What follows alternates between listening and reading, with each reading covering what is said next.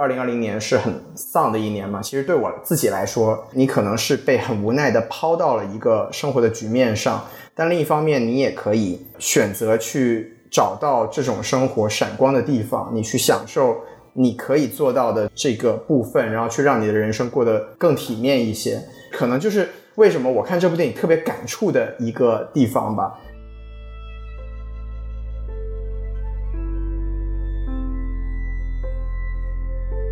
好，欢迎收听新一期的什么电台，我是王老师，我是西多老师。哎哎，我们这个什么电台北美分部啊，又来给大家做节目了。对，我们终于又出现了。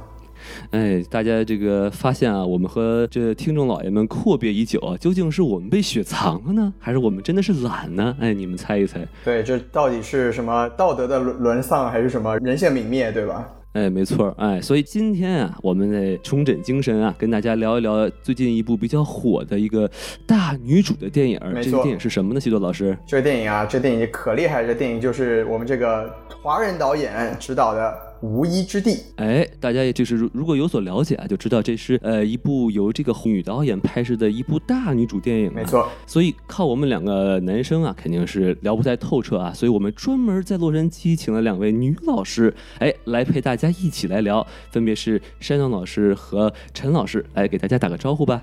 大家好，我是山南老师，是一个生活在洛杉矶的卑微的游戏公司打工人。欢迎山东老师，下面陈老师。嗯，大家好，我是陈，我是在洛杉矶工作生活的北京人，然后也算一个在呃影视圈非常深度幕后的。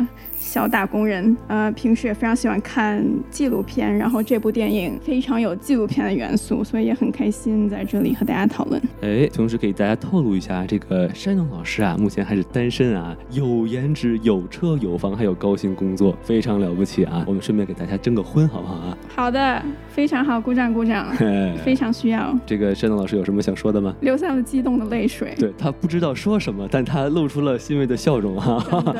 好，那我们这。个开始聊我们的节目，好吧？哎，按照我们的这个一般流程啊，我们先是呃，先去聊一部这个电影的评分哈。大家知道啊，这个《无依之地》的评分那是一片叫好。那我们现在由这个西多老师跟大家详细的说一下。哎，好，那我们先给大家讲一下我们这今天来这个女嘉宾的评分啊，没有没有没有没有这个环节啊，没听说过。是对我们我们主要还是聊一下这个电影的一个基本的情况。首先跟大家讲一下这部电影的评分情况啊。这电影在这个北美的 IMDB 上呢，评分是七点六分，就是说北美的观众的评分其实并不是很高，但很有意思，就是 IMDB 是所有的评分网站上面，呃，可以说是评分最低的一个地方啊。那我们说回来，比如说在影评人网网站 Metascore 上面，这部电影评分高达九十三分，非常夸张啊，是二零二零年基本上啊评分最高的电影之一。然后在我们非常熟悉的烂番茄上呢，它评分也是新鲜度也是高达百分之九十四。那在我们自己的这个中文的评分网站豆瓣上，现在它的评分是八点三分，也就是说整体来说这部电影的口碑情况都是非常的不错的。然后这部电影的上映的时间呢是在去年九月的这个威尼斯电影节，它最后也拿到了啊威尼斯电影节的最高奖金狮奖，也就是最佳影片。然后今年在二月十九号呢就上线了我们王老师供职的这个呼噜啊，所以现在是一部属于呼噜的电影。哎，超级超级令王老师激动的一部电影啊！我们的宝藏啊，没错塔西诺。塔卡拉迪斯啊，哎呦厉害了，对，就是你的 One Piece 是吧？哎哎，So 的是那是是是。然后啊，也聊一下这部电影的成本。这部电影的成本其实是只有五百万美元，但这个赵婷啊，真的是一个很神奇的导演。就是他上一部电影《骑士》The Rider，是电影的成本仅有八万美元，非常夸张的一个一个数字啊。就是他是他当时是拿到一个呃北美这边的一个呃新晋导演的赞助项目，就是在十万美元之内拍出了一部口碑非常好的电影啊，我个人也是蛮喜欢那部电影的，也推荐大家去看一下。那赵婷导演的下一部电影呢，就是来自我们熟非常熟悉也非常喜欢的漫威宇宙的电影，叫做《永恒族》。那么现在据传这部电影的呃预算是达到两亿美金，也就是说，火，它这个都不只是这个三级跳，它这简直是以一个量级。就一个这数量级在在增加成本的一个一个程度，就非常的夸张啊。就毕竟是通过《骑士》这部电影证明了，就是说一般的牛啊是吃进子草挤出来奶啊，它是什么都不吃就能挤出草和奶啊，是非常的厉害，特别的夸张啊。对，那我们当然我们要聊这部电影的一个很重要的原因，就是因为今年的奥斯卡会就很已经推迟了很多，但会在这个四月底进行这个颁奖的仪式。那《无依之地》呢，在今年奥斯卡上是获得了六项提名。是仅次于漫客啊，漫客是获得了十项提名。对，那漫客的节目大家也可以就是翻我们之前的节目，我们也是做的啊，也是很认真的聊了一期。那这个电影的评分和这个获奖情况基本上就是这些。我其实想说一句哈，就是你看他这个分数，明显就是就是一般的观众看完他就是不是特别喜欢，但是对于影评人来说，哎，这个电影感觉一看就不是一般观众会喜欢的，哎，有点逼格，有点这个文艺感，所以可能就是分真的是比较高，是不是？是的。七点六其实，在 IMDB 上算较好的又较做的了，七点六也算比较高的分了，而且这个当然这个 IMDB 的水分也比较大。然后那个得奖方面还有金球奖吧，最佳导演。哎。是的，是的，就是已经获拿到收入囊中的奖项啊！哎，对，其实我还想说一个比较有意思的事情，就是说，据说哈，就由于这个骑士的口碑特别好，然后呢，所以是这个我们这部电影的女主演啊，这个 f r a n c i s 就是也是因为看了这个，然后才开始关注这个导演赵婷的。没错，没错，有缘分。对，其实王老师这点提的特别好，那我就索性就接下来往下讲，因为刚好王老师也提到这部电影的两个非常重要重要的名字，一个是。弗朗西斯麦克多蒙德啊，就是女主演，还有一个就是我们的特别熟悉的赵婷嘛。那当然，赵婷是我们也是一个我们需要聊这部电影的一个很重要的原因，因为她是呃第一位就是在金球奖上获得最佳导演的华人导演啊，华甚至是华人女导演是吧？那当然，我们作为华人，我们最熟悉她的身份呢，是她是著名笑星这个宋丹丹的继女。然后对，然后。呃，他也是，因为他去年获得这个金狮奖之后，他也是第七位获得金狮奖的华人，当然也是第一位华人女性了。然后这部电影非常有趣的一点就是，他自己是身兼呃剪辑、编剧、制片人的身份嘛，所以这部电影当然最后也在呃奥斯卡上获得六项大奖，分别是最佳电影、最佳导演、最佳改编剧本、最佳剪辑、最佳摄影和影后。那由于他自己厉害了，他自己的这四个提名呢，同时获得这四项提名的上一部影片呢，还是科恩兄弟的《老无所依》。那科恩兄弟就是为什么要提到这个呢？就因为这部电影的女主演，我们刚才提到的弗朗西斯麦克多蒙德呢，就是科恩兄弟其中之一的乔尔科恩的太太，所以我们也经常，我们也经常称麦克多蒙德为科恩嫂。那。刚才王老师提的这个信息非常有趣，就是呃，这部电影的版权其实是二零一七年由这部电影的主演弗朗西斯麦克多蒙德买下来。那在在这之后，他就一直在找想合作的导演来做这部电影。当他在看到赵平赵婷的这个骑士之后呢，他就惊呼，他就说：“我靠，赶快把这个人带来给我看看，我要跟他合作。”所以就是对，所以就是像刚才王老师所说，这部电影的这个。主控就是来自这么一个缘分，他们俩是这么结缘的，有这个伯乐与千里马的关系哈。是的，是的，是的，确实也可以感，也可以看得出来，就是两位女性之间的这种才华的这个互相欣赏。那我们刚才提到了科恩嫂，就是她其实之前也是已经两次获得过奥斯卡影后了，就其中一部是就是由科恩兄弟执导的《冰雪暴》，另外一部我们之前在奥斯卡节目也聊到过的，就是《三块广告牌》。我现在其实比较好奇，就是呃，不好意思，我插一句啊，你们感觉哈，就是呃，根据这科恩嫂在这部电影的表现，你们觉得她这一次能拿到这个奖的机会有多大呢？你说最佳女主是吗？对对对。我是觉得他这一次的表演比三块广告牌更好哦，嗯，就是挺强有力的竞争对手吧。然后我觉得，我刚才在想，他是不是友情出演了，就是爱赵婷爱到五百万美金，然后他给打了个折，否则我感觉真的是连付他的演出费都不够用。嗯，呃，那个徐老师怎么看呢？嗯，我觉得不好说吧，就因为今年的奥斯卡就是特殊性也比较强嘛，就因为上映的影片其实不多，然后他其实他在金球奖上是没有拿到。女主的这个奖项的，但是确实另外的几部电影呢，就首先我也都没看，然后就我也不知道就是他们的表现到底怎么样。当然，我个人是非常喜欢科恩嫂的，然后我也觉得她在这部电影里面的表演非常好啊。然后啊，刚才提到那个信息，就是为什么说这个五百万可能付不起他的演出费？但有一个很重要的原因，就是因为科恩嫂自己也是制片人嘛，那这个片酬也是要计入这个电影成本里面的。那他给自己开多少，我们就不清楚了，对吧？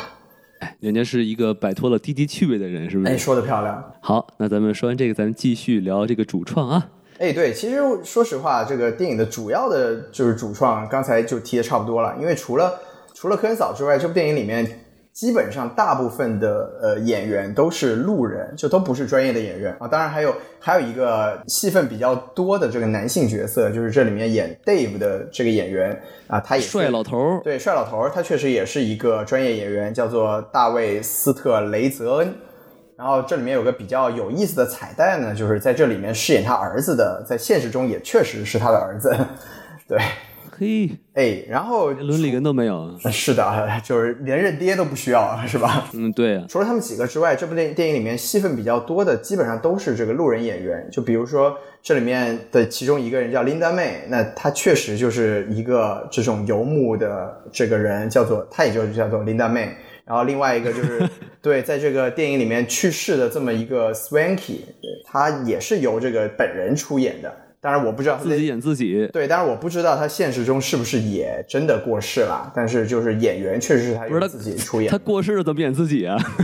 就是演着演着真的真的过世了嘛，对不对？我们不知道，没听说过。是，然后当然还有一个很重要的就是这里面的这个游牧族的，他们有这么一个教主啊，叫做这个 Bob Wells，对他其实也是一个 YouTube YouTuber 的一个网红啊，就是他确实是在现实中。就是进行这种游牧民族的一个这种讲座呀，或者说科普呀，他确实有这么一个身份。然后在这个电影里面，他也是本色出演自己。就甚至于就是现在在 YouTube 上，你搜这个 Bob Wells，你都可以搜到他的频道，是的，然后还有他的那个那些视频，非常非常有趣。这个电影虽然它是一个虚构的故事，但它里面的人物竟然是有一部分是真的。我是反正是第一次看这样的电影，哎，特别有意思啊。并且就是就是演员中有一些是非专业演员，其实也是有一些例子的，对不对？就是比如说像这个秋菊打官司，是吧？据说好像就是里面有是用偷拍的方式，然后有很多就是不是演员的就被拍到了镜头里头。哎，王老师这个电影知识现在非常的丰富啊，令我非常叹为观止。是吗？而且这个故事本身它的情节就是属于有点虚实参半的吧，因为它毕竟它所。base 它所这个改编自的书籍是一个这种调查文学类的书，所以呃，就是基于美国的社会的真正有的这么一个人群开发出来的这么一个故事，所以就是有它的这个特殊性，就跟说谎话一样嘛，说你怎么能让你的谎话让别人信呢？就是有一部分真，一部分假，哎，就听得特别跟真的一样。哇，看来王老师也是一个说谎的高手啊。哎，没听说过哈，我只是哎，这个为了呃防范于未然，对不对啊？哎呦，我信了，王老师的嘴骗人的鬼啊！没听说过。哎，谢老师，那您继续。是，然后除了刚才我们讲这些之外，其实就还有一个额外的，我觉得可以介绍一下，就是这部电影的摄影师，他叫做约书亚·詹姆斯·理查兹。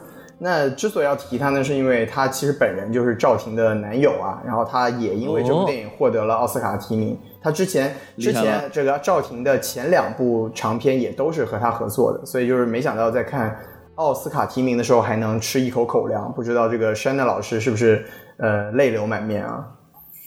嗯，山奈老师已经泪流满面了。山奈老师也希望有这样一位男友。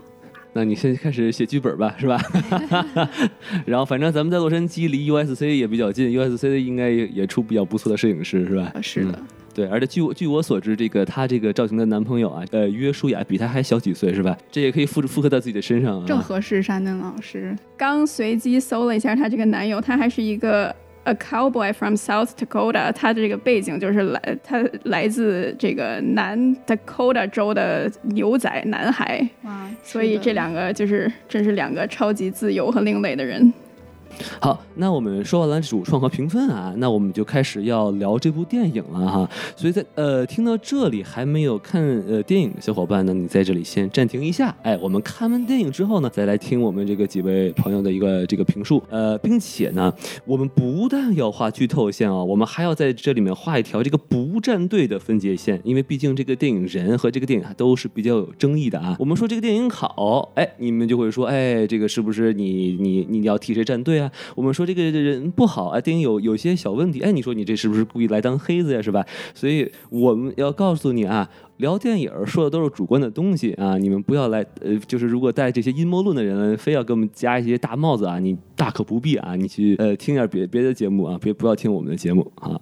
那我们就开始聊了啊，哎哎，这个西老师，要不您先说一下这部电影的这个基于的原著的一些情况。行啊，就是我觉得首先我要我必须要说，王老师刚才那段话特别好，我觉得以后可以作为所有的电影类的作品或者说评论评论电影的东西的一个叫什么 motto 啊，一个座右铭啊，就是我们不是要站队，我们就是就是聊我们自己对这个电影的感受，请大家不要给我们扣帽子，非常的重要。哎 对，那这部电影呢，其实我我说实话，我我觉得是没有什么剧透剧透不剧透之说啊，因为这部电影其实是故事性非常弱的一部电影。它首先它是改编自这个美国记者，然后同时也是哥大的新闻讲师杰西卡·布鲁德，他在二零一七年写的一部这个纪实性的文学作品。那作品的英文标题叫做《Nomadland: Surviving American in the 21st Century》。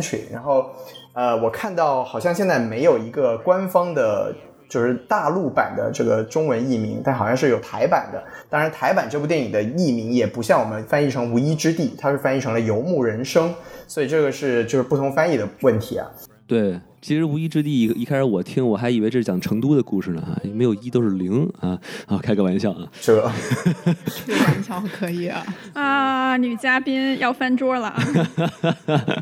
猝不及防。好，继续啊。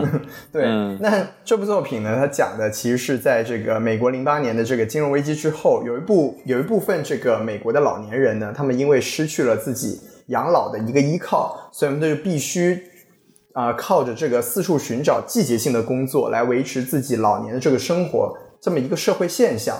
那其实刚才陈老师也介绍过了，就是这部电影它其实是它虽然改编自改编自这部啊、文学作品，但其实它的故事本身呢跟这个小跟这部书里面是没有什么关系的，它是一个独立创作出来的一个故事，所以它呃基本上它没有一个很强烈的这种故事性，它只是以这个女主角一个视角去带着我们看了一这一群人的一个生活的状态，所以就是说我为什么说没有什么。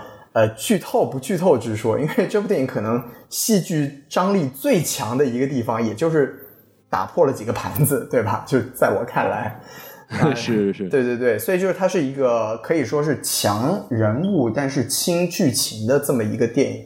然后刚才陈老师说的那个，我也觉得特别的赞同，就是它其实它有点像纪录片，也有又有点像故事片，就是然后它这个又有演员和路人的一个结合，所以这部电影是一个我觉得你很难去定义它，也是属于比较实验性的一种特别有意思的一个作品吧。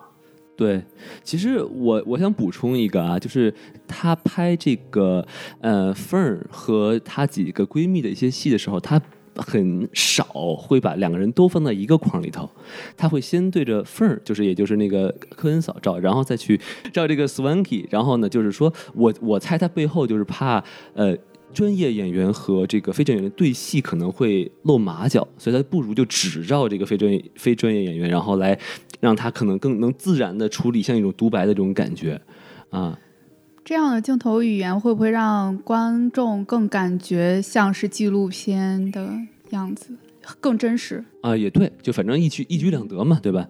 好，那我们呃聊完说完这个哈，我们可以开始呃对这个电影进行打分了哈。两位是第一次来做客，哎，我们打分呢是满分是五颗星，然后可以打半颗星，呃，然后呢那个呃主要就是我们先聊一聊就是大概的一个观感和为什么会打这个分数，然后后面我们再去慢慢聊我们喜欢或者不喜欢这部电影的地方。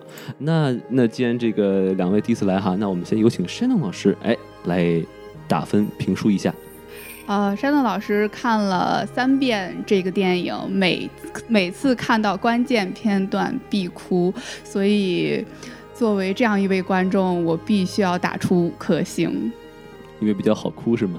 对，特别适合在城市中生活、有城市压力的打工人，啊，在夜晚孤独一人的时候，呃，抒发一下自己内心的情绪。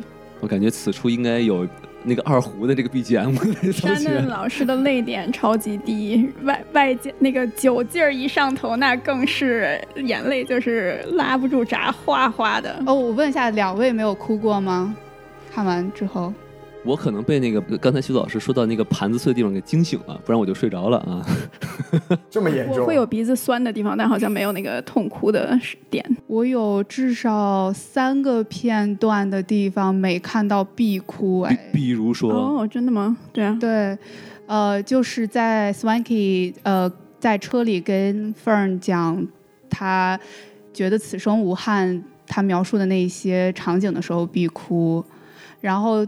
影片后面，Fern 回到就是破败的这个 Empire，呃，看到这个空无一人的这些自己的家以及其他人的家，以及他去了 Office，看到 Office 都落了很多尘土的时候，嗯，那里也会哭。嗯，到最后的时候看到 Fern，呃，他把就是他所有的。东西从这个 storage 然后卖掉，然后把她老公的这个 jacket，她穿了整整一个电影的 jacket，呃，给放掉，让我觉得她走出来了，她要去迎接新的自己。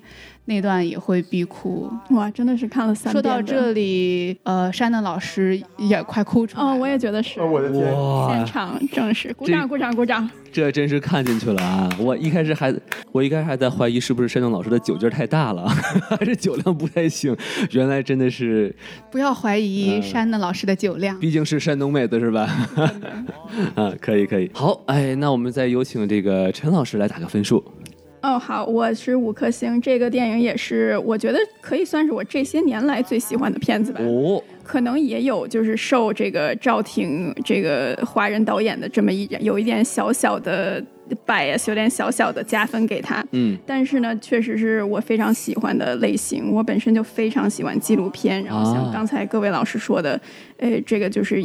呃，又有纪录片的真实，然后又有这个纯艺术电影的这种浪漫性，是，嗯，然后我觉得是一个充满人文关怀和人性探索的非常好的片子。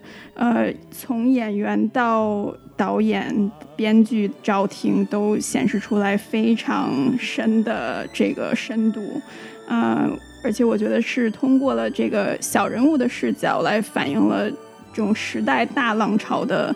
残酷，所以是一个非常接地气的角度，啊，也就是让我们能反思这个生存、生活和生命的意义。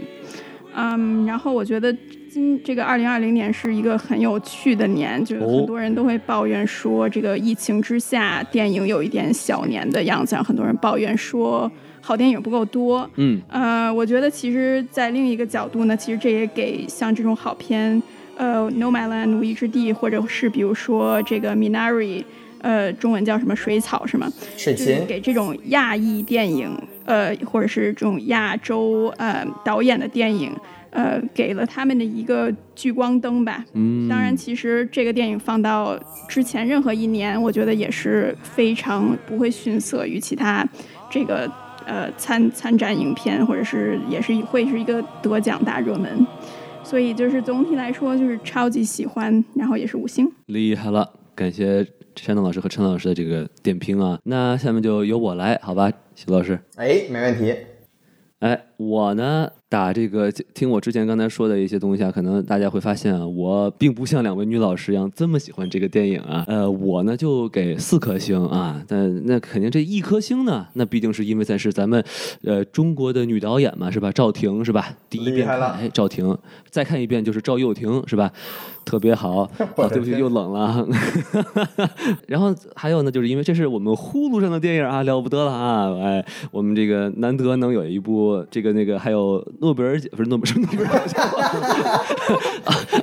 那奥斯卡奖提名的电影啊，那了不得了啊，是吧？这个再加一颗星。然后呢，就是其他加分项呢，其实我也看了两遍啊。然后我就觉得这个电影是很现实的。虽然就是一开始我看两遍的时候，我并不知道就是它里面这人物是真的人物去演他自己。然后呢，但是我我是能感受到他这个导演呃他在努力的展现就是这个 nomads 这种叫什么牧民或者流浪者的他们这种呃生活方式的一种呃真实的原貌。当然了，就是说可能有些镜头啊太真实了啊，我可能让我不是很舒服啊，比如说。上厕所呀，是吧？就你毕竟是个城市 boy，没有，我一般喜欢一边吃饭一边看电影，是吧？所以说，所以说我第一次看那个那个有一个有一一场戏嘛，凤儿在房车里拿起笛子，我说哟要吹笛子不错啊，然后哎呦 这肚子就不舒服，我那那时候正在吃咖喱呢啊，我一低头一看，呵啊，这了不得了，是不是？嗯啊，我就入戏了啊！有画面了，有那味儿了。这个入戏可就了不得了，是不是？然后呢，嗯，这个电影它结构呢，它其实我个人觉得有点松散。它更像是一个散文的感觉，所以就不是特别的引人入胜，因为还是很生活化，抓人眼球的。性不是特别强，哎，就不是很那个故事不是那么吸引我，呃，所以有点让我昏昏欲睡。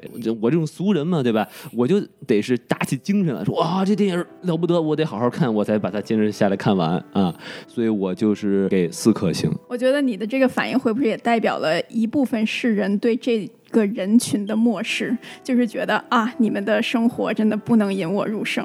你看这城市中的强者，我没听说过啊。我个人感觉就是，我我是觉得还是挺新奇的。到时候我们聊聊这个，就是喜欢地方，我们可以再细聊这个。但它里面讲的这个故事哈，就是基本上就是围绕着这个女主角凤儿这个人去去描述她，但是她。所经历过的这一些东西，就确实，反正对于我来说，呃，就是波澜不惊吧。然后呢，你你你看着看着，就感觉在他想读一个人的日记一样，就有一点会让人去呃有点疲劳的感觉。嗯，我觉得他其实是他的这些故事性和他的矛盾，其实是在内心的，所以。你需要好好细心的去体会，才能感觉到这种波澜起伏。嗯，好，那看来我这个人的这个灵魂不够有趣啊。那我们我说完我的打分啊，我们现在再交给这个灵魂更有趣的徐德老师来打分。我我觉得王老师不是灵魂不有趣，而是他的生活太过优渥，所以没有办法去理解这种。哎，你们不要这样说，游牧民族的这种艰辛，王老师是理解不了的。我太危险了。对对，哎，王老师，我我我刚刚特别好奇啊，就是您给赵婷加了一星，您给呼噜加了一星，那这电影就是在在您那儿就只有两星是吗？两星。啊，然后超超级加倍啊，然后就四颗星了。啊，对。所以，所以，所以，您如果您如果不就是完全不管是华人导演，也不管呼噜上线的话，那您就给这部电影您给多少多少分？实话实说啊，我就给三颗星。给三颗星。我，对，就就第一遍观感，我给三颗星。看第二遍的话，三点五到四颗星。因为第二遍的，看我能就是呃，他和女主角和 Dave 的那个感情戏，我能品出一些味道来。就他有一些很细的东西，感情一些细节，我觉得哎。做的还不错，但有一些地方，比如说他的一些情节，我觉得有点多余。到时候我们可以再细讲。我就觉得，嗯，不是特别喜欢。可以，可以，可以，行，那我们就。我们这个就看出来，这个王老师这个作为一个特别优渥的人，就是对这个电影的评评分不高。就我没有没有没有没有，我是想我是希望电影的这个这个叙述和镜头它有效率，有一些多余的东西你给我，我知道你想讲什么东西，但是我觉得好像没有什么太大用处。就是对于你想表达的主旨，我就不是特别喜欢这些东西的存在。嗯，明白明白。那我还我还是先讲我吧，就是我自己是真的很喜欢这部电影，就我。我也看了两遍，然后我第一遍看的时候就给了五星，第二遍看肯定了我自己给五星的这个想法，就是我觉得这部电影就是对我来说，就是它首先它是从一个很个人的层面出发，然后但是它其实它反映出来的是一个很宏大的社会问题，这个社会问题当然在电影里面体现出来是美国社会的问题，但其实。同样的问题在我们伟大的国家也是有而有过，而且现在也正在发生的。所以，就我觉得它反映出来的是一个普世的社会问题。但是从另一个方面来说呢，它又不是以一种特别居高临下的这个角度去审视这个问题。就他没有把一个把一个人很惨的经历啊，或者说很苦大仇深的这么一个情况给弄出来，而是用了一种特别。达观或者说特别平和的这个角度去看这个社会问题，而且另一方面也从这个问题呃折射出来了人生选择的各种可能性。然后我觉得就是从个人和社会的两个角度来说，它都有打动我的地方，而且我都能理解到它这中间呃各种各样的情感也好，或者社会也好的一些割裂和一些呃就是不一样的方向，就是。所以就是我总的来说，这部电影我看的时候让我的感触特别的深，然后我以我就特别的喜欢，我就给他打了五星。就不，我也不是说这电影是呃神作，或者说多么的多么的完美，而是说我自己从我自己的观感来说，我特别喜欢，然后我也觉得我很推荐给呃更多的人去看，这是我五星的理由。哎。我我我其实也是推荐，但是我觉得大家的预期哈，就是如果大家看一部电影是想去体会一下，比如说不一样的人生、不一样的这个生活观价值观的话，这部电影可以说是一个非常好的作品。但是如果你是呃看电影说，哎，我想图一爽是吧，看一痛快，那还不如就是看《金刚大战哥斯拉》，是不是？嗯，好，那我们这个聊完了这个评分哈，我们现在就可以具体来说一说我们喜欢和不喜欢的地方啊，因为毕竟我们都只是影迷是吧？我们不敢说我们是影评人，哎，我们所以就，哎，这么来这么说。好，那我们先说喜欢的地方吧，好吧？那我们还是先有请这个山东老师来说。我觉得这个就是，其实我也是一个非常喜欢看纪录片的人，嗯嗯，但是对于很多纪录片的我是很难看下去的，比如说，呃，像与跟这个电影的主题比较接近的一个是讲我们国。中我国就是的这个 袖带的这个这个一部这个铁西区这个纪录片，它是大概是十几个小时那么长吧，其实非常非常的松散，然后也很难就是去完整的把它看下去。嗯，然后相比的话，《无依之地》真的是可能很多人会觉得它的。呃，节奏很慢，但是我觉得他已经非常非常不错了。好嘛，对。然后另外就是，我其实非常喜欢他整个的这个拍摄的手法，因为把这个景色在呃路上的景色都拍的非常非常的美，然后。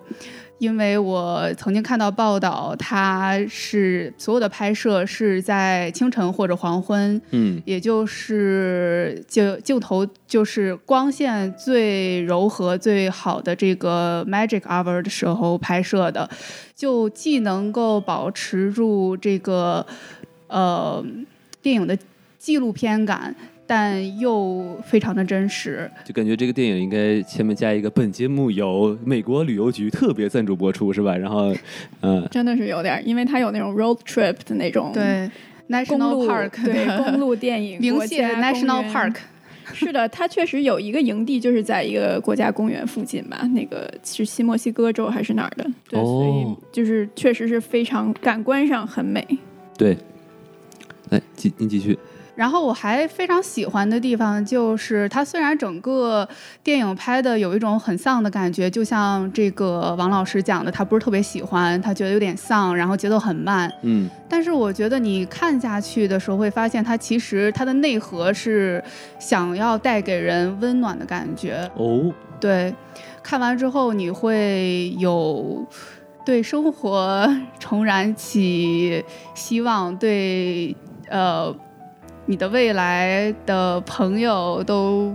是一部非常充满人性关怀的电影。其实我觉得，嗯，我我我还是觉得挺丧的。我最我最难受的点，你知道是什么吗？就是他有两个他自己过新年的镜头，他戴着一样的那个 Happy New Year 的那个那个那个头发卡，然后那煮面，然后第二次还他染了点了一个烟火，然后和空旷的街道说 Happy New Year，然后我就觉得，我我反正可能是呃心境不同吧，我是觉得特别特别可怜，特别悲凉。我觉得两方面吧，一方面。面确实，他要展示这种嗯范儿的这种孤独感嘛，一个人在路上的感觉。嗯，但与此同时，我觉得就是，呃，他也展示的是一种态度，就是我虽然一个人，但是我要精致的生活。这是一种就是作为可能没落的中产阶级，然后对自己生活的一种追求，要有仪式感。对，然后也是对我。可能别人会觉得哦，你没有家了。很可怜，很痛苦，很痛苦，你就应该在家里哭。但我不要这样，我要享受此刻。嗯，对，我觉得他倒不是生活方式很精致的那一类，但是他确实是对自己的生活感到很有自尊，他也想竭尽一切方法保持着自己那么剩下的一点点自尊。对，其实我觉得这个特别有意思，就是我在想这部电影的很多镜头的时候啊，你可以用两种角度来看。就比如说，咱就拿他在新年一个人在车里面，呃，煮面条，打着喷嚏，然后点个烟火。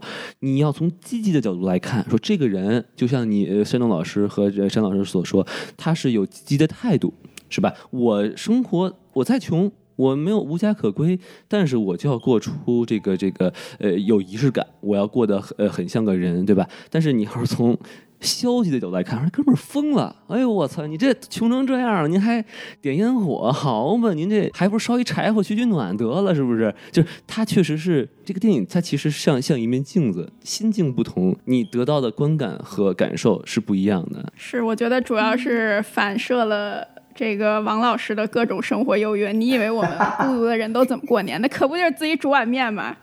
好，都全都往我身上找我呀！嗯。好，那个申老师，您您还有什么要呃要加要补充的这个喜欢的地方吗？嗯，就唯一的就是我真的是看完了之后是非常对这个 Francis 的表演非常非常惊叹，因为我觉得跟就是小孩儿、宠物，还有就是本色出演的素人一起演，其实是。最考验演技、最难的，所以我觉得他这个真的神级演技，我实在佩服。对，我们可以拿他和这个三块广告牌的这个角色来比较一下哈，就是三块广告牌，他感觉是个悍妇。是吧？他这个家家门遭遭遇不幸，然后呢，啊，我是一位很执着的母亲吧？怼天怼地，是悍妇呢。我就是女嘉宾又想饭桌，我感觉我们这集来的那个价值特别高，否则他们这个方向肯定跑偏。我觉得你会被那个 网暴，被网暴。嗯，忽然感觉我可能这是最后一期做这个节目了，徐导老师。这这不是您的最后一期，这是什么电台的最后一期？就比较呃强硬，然后他的那个电影，我我我回忆中这个眼神。就是一直就是愤怒，然后要要要怼回去，然后这个里头我能感觉到，就是他的这个眼神就柔了很多，然后他的一些反应会更会有一些迟钝。然后呢，他因为他可能是需要思考，然后我不知道徐老师您对于嗯科恩嫂的一些表演嗯有什么评价吗？呃，其实我觉得就就不两两位女嘉宾就我们没有别的意思啊，就悍妇就是说她她是有这个强硬的这个性格在她的表表现里面，不并不需要掀掀桌子，好吧？就也也也不要网暴我们，我们我们都很怂的。就是呃，其实我我觉得王老师说的很对啊，就是他在他在三块广告牌里面是。负面情绪非常重的，当然他在那里面，我觉得那个角色更吃香的地方是那个角色其实更更丰富吧。就如你如果你要纯从情绪上来说的话，因为他是有很愤怒的地方和很温柔的地方，同时在那部电影里面都展示出来。但是我觉得从这个演技的角度来讲的话，从我我个人认为，我更倾向于刚才可能申在老师讲到那个角度，就是因为这部电影它其实很重要的一个点是，它很多地方是和路人去。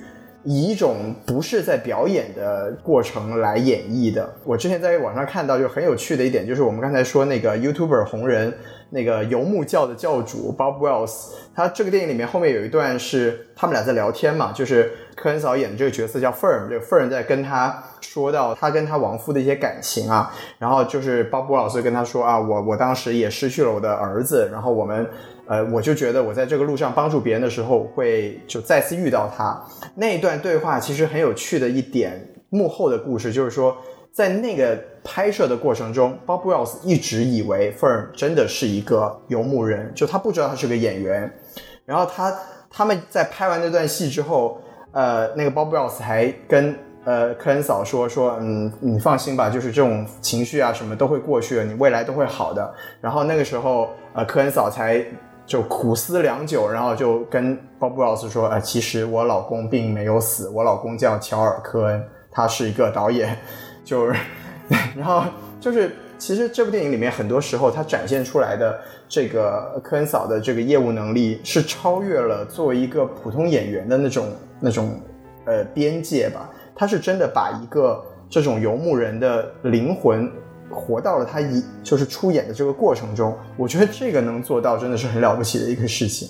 这个是跟可能很难跟其他的这种呃他演绎的角色去做对比的这么一个过程吧。就反正他确实扮的挺像那种 游牧民的感觉，好像据说有一个呃轶事，就是他呃试完他那些呃衣服。因为他那些衣服好，据说都是从那种呃，The Salvation Army，就是那种呃，慈善店、慈善店、二手店。对他穿那些衣服，他穿着衣服跑到这个 Salvation Salvation Army，然后那个那个工作人员就说：“哦，就以为这他真的是过来寻求救助的人，你知道？就说哦，你需要什么帮助吗？什么的？”对，嗯。而且我觉得这个不单单是说他演技炉火纯青的问题，我觉得这也是就是他这个人的呃真正的发自内心的这种人文关怀，嗯，包括这个赵婷也是一样，就是他们是真正对这群人呃有关怀、有尊重，愿意去拍这样的电影，去表现这样的题材，然后真正的是把这些人就是是放到同等的艺术创作者的。地位来来看，然后这个东西我觉得是装不出来的。就哪怕你是一个极为优秀的演员，你可以去扮演这样的角色，你可以把它演得天衣无缝。但是这种就是真正的对人发自内心的尊重和这种平等的态度，是只是他们就是从他们一贯的选选这个角选选戏的种类、选内容都是可以反映出来的。所以我觉得他们真的是就是。很也是很伟大的这个这个艺术创作者，没错没错，就不是去想哎呀观众喜欢看什么拍什么电影赚钱是吧？他是如果你脑子里只有这个的话，你根本就不会注意到这这类人人的。而且，毕竟你想，科恩嫂是六十一岁的人了，呃，这么大岁数演就是这么冷的地方，确实不容易。然后里面，我我还听，就是做这个调查调研的时候，我也听到一个非常有意思的故事，就是呃，科恩嫂在跟赵婷就说啊，就是因为他这个确实很累，拍下来就拍了这几周，他他就在说，呃。我真的很累，但是我不希望是因为我累，所以我看上去很累。我是我还是想去演出来，我是那种很累。这样的话，就是还是在表演，而不是说是本色出演嘛。这也算是一个这这个什么专专业演员的一个素养。好，那我觉得这个感谢山东老师分享你喜欢的地方哈。那我们现在再把话筒交给这个陈老师，来跟大家分享一下你喜欢这个电影的一些地方吧。啊，我觉得我最喜欢几点，刚才大家也已经都说到，就一是这个和群众飙戏，但是就毫无违和感，嗯，以及它本身是五百万的小制作，但是其实拍出了我觉得五千万的这种大片的感觉，哎，从剧本、选角、表演、摄影、配乐各个方面都非常优秀，没错，啊，以及我们刚才提到它就是虚实结合，然后是一个比较戏剧化的纪实文学。呃，所以它就是真实感和浪漫感兼具。这个我看的时候，就是很多个场景我都觉得哦，这是纪实，这是纪录片。但是一看又不对，哦不对，这是科恩嫂，这是 Francis，这是好莱坞大影星。所以就是我觉得代入感非常强。对，嗯，以及就是给我自己觉得是很多的思考吧。就尽管我们当然。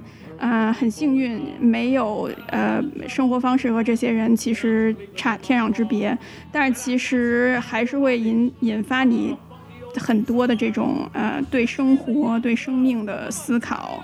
嗯，就比如说，如果是换做我的话，呃，我我作为这个科恩嫂，我会在比如说自由和他对这种自由生活的坚持、自尊，呃，或者是我真的去像世人一样去奔命。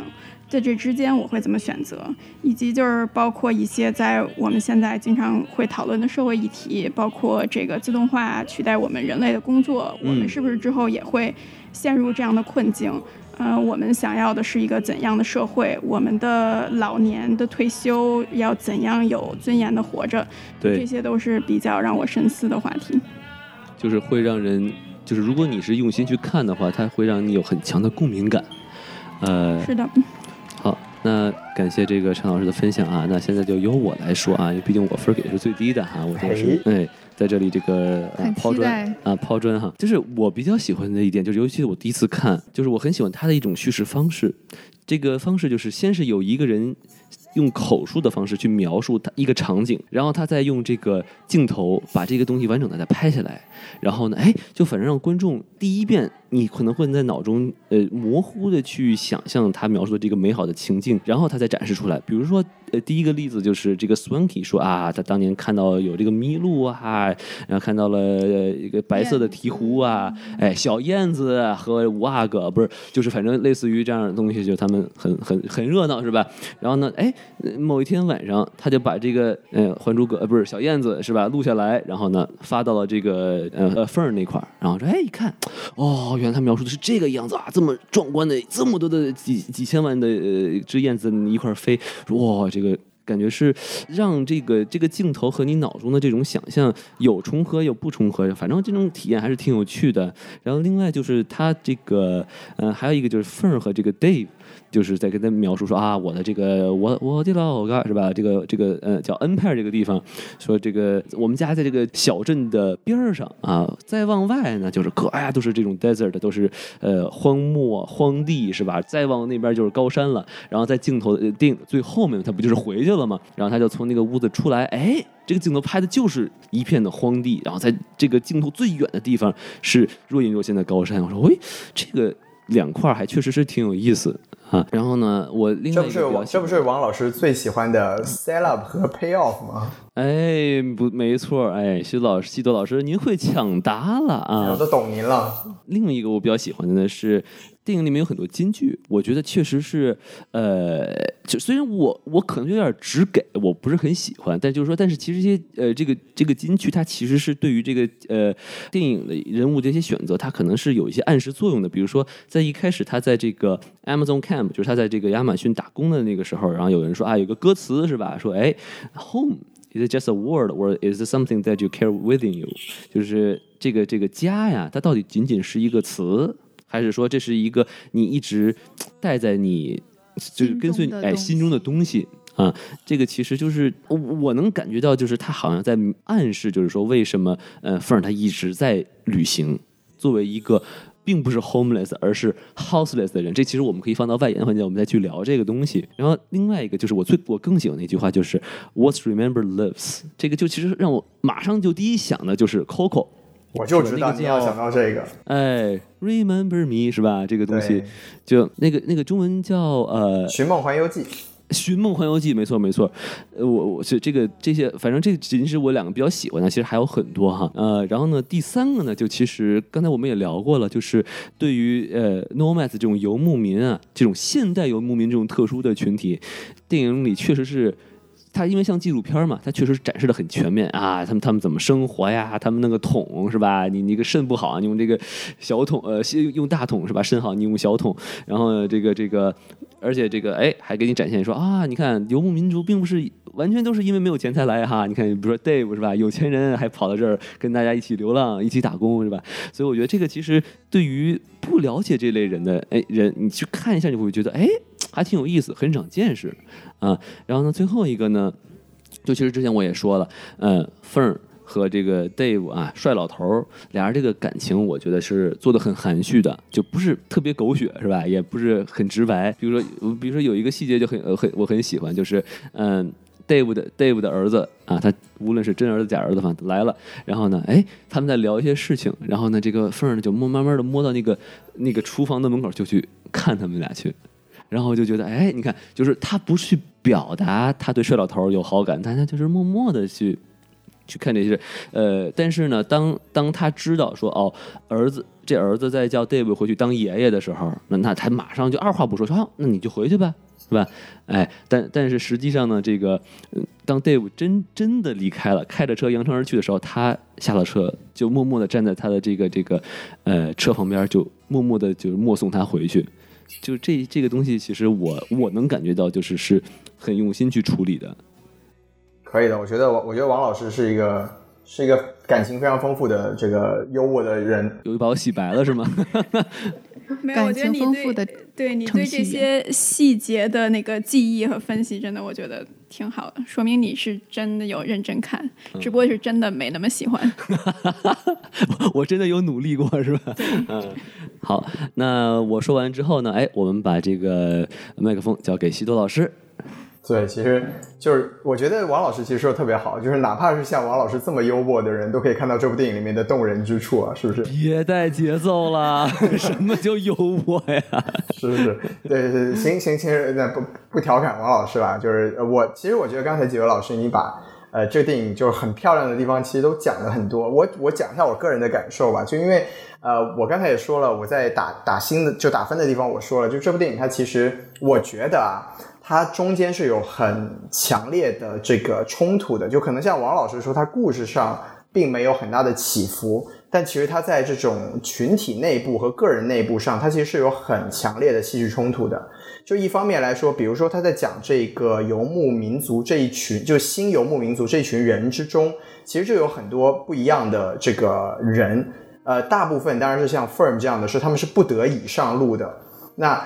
啊，还有一部分就是他们其实是选择了这样的生活，那这样子就就可以，它一方面呢是让你觉得，哎，这样子的这种游牧生活好像有非常浪漫的一面，就你可以看到，你可以走很多地方，你可以看到很美的风景，但它其实它也它也不会去把这个民族特别就把把这群人特别无奈的那一面也展示给你看，你看他们不得不去做，呃，不得不去找停车的地方，不得不去做很辛苦的工作，然后当然最。最最直接的就是他们不得不去找桶去 take care of your own shit，是吧？就你自己自己搞定你自己的排泄物，这都是呃，他把这个这一个人群非常呃不同的两面都展示给我们看。那他一方面就是在我当时打分的时候也说，就一方面他展示了一个社会问题，就是在美国确实有这么一批人是没有办法好好的享受自己的退休生活，而不得不走上这样的人生。但它另一方面呢，也给你展示了呃人生选择的多样性。那刚才王老师提到了这个呃皮克斯的《寻梦环游记》嘛，那我看这个电影的时候，因为当时这个电影一月份就就已经在网上就可以看得到了，我当时就马上想到的就是，就我们去年也聊过这个《心灵奇旅》啊，就因为《心灵奇旅》它讲的也是一个人生。Spark 是什么？就是你怎么样去享受自己人生这么一个过程。但是那部电影它其实带有一一点那种居高临下的，因为它是有一种呃精英人群去俯视下面的人，然后跟你们说啊，你们要珍惜生活的这个一分一秒细处，这种这种这种说教的口吻。所以我觉得那部电影呃在这个主题上相比来说，就不如《无依之地》做的这么的平和。我觉得这个这也是这部电影让我特别感触的一个地方。然后，当然，另外就是，呃，刚才呃，应该是山奈老师也说到，就是二零二零年是很丧的一年嘛。其实对我自己来说也是特别丧的一年，就因为我我之前做的是院线电影的发行嘛，那这一年多。呃，我们的产业受到了很大的冲击，然后我现在甚至是处于一个失业的状态。那对这对我来说就是一个特别有私人感触的东西，就是你看，你一方面你可能是被很无奈的抛到了一个生活的局面上，但另一方面你也可以选择去找到这种生活闪光的地方，你去享受你可以做到的这个部分，然后去让你的人生过得可能更体面一些。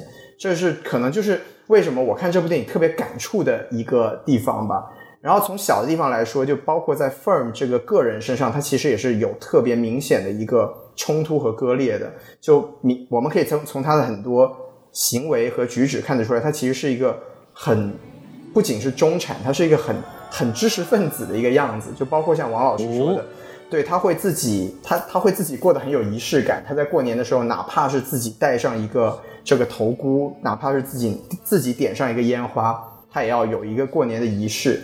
就包括他在这个过程中，你看他跟他跟他以前的朋友聊到的，跟他以前的教的孩子聊到的是麦克白，然后他跟路边的这个游牧人游游牧青年讲的，他结婚时候的用的这个诗是莎士比亚。就他其实他是有一个很中产、很知识分子的一面在他的这个身上，但是另一方面呢？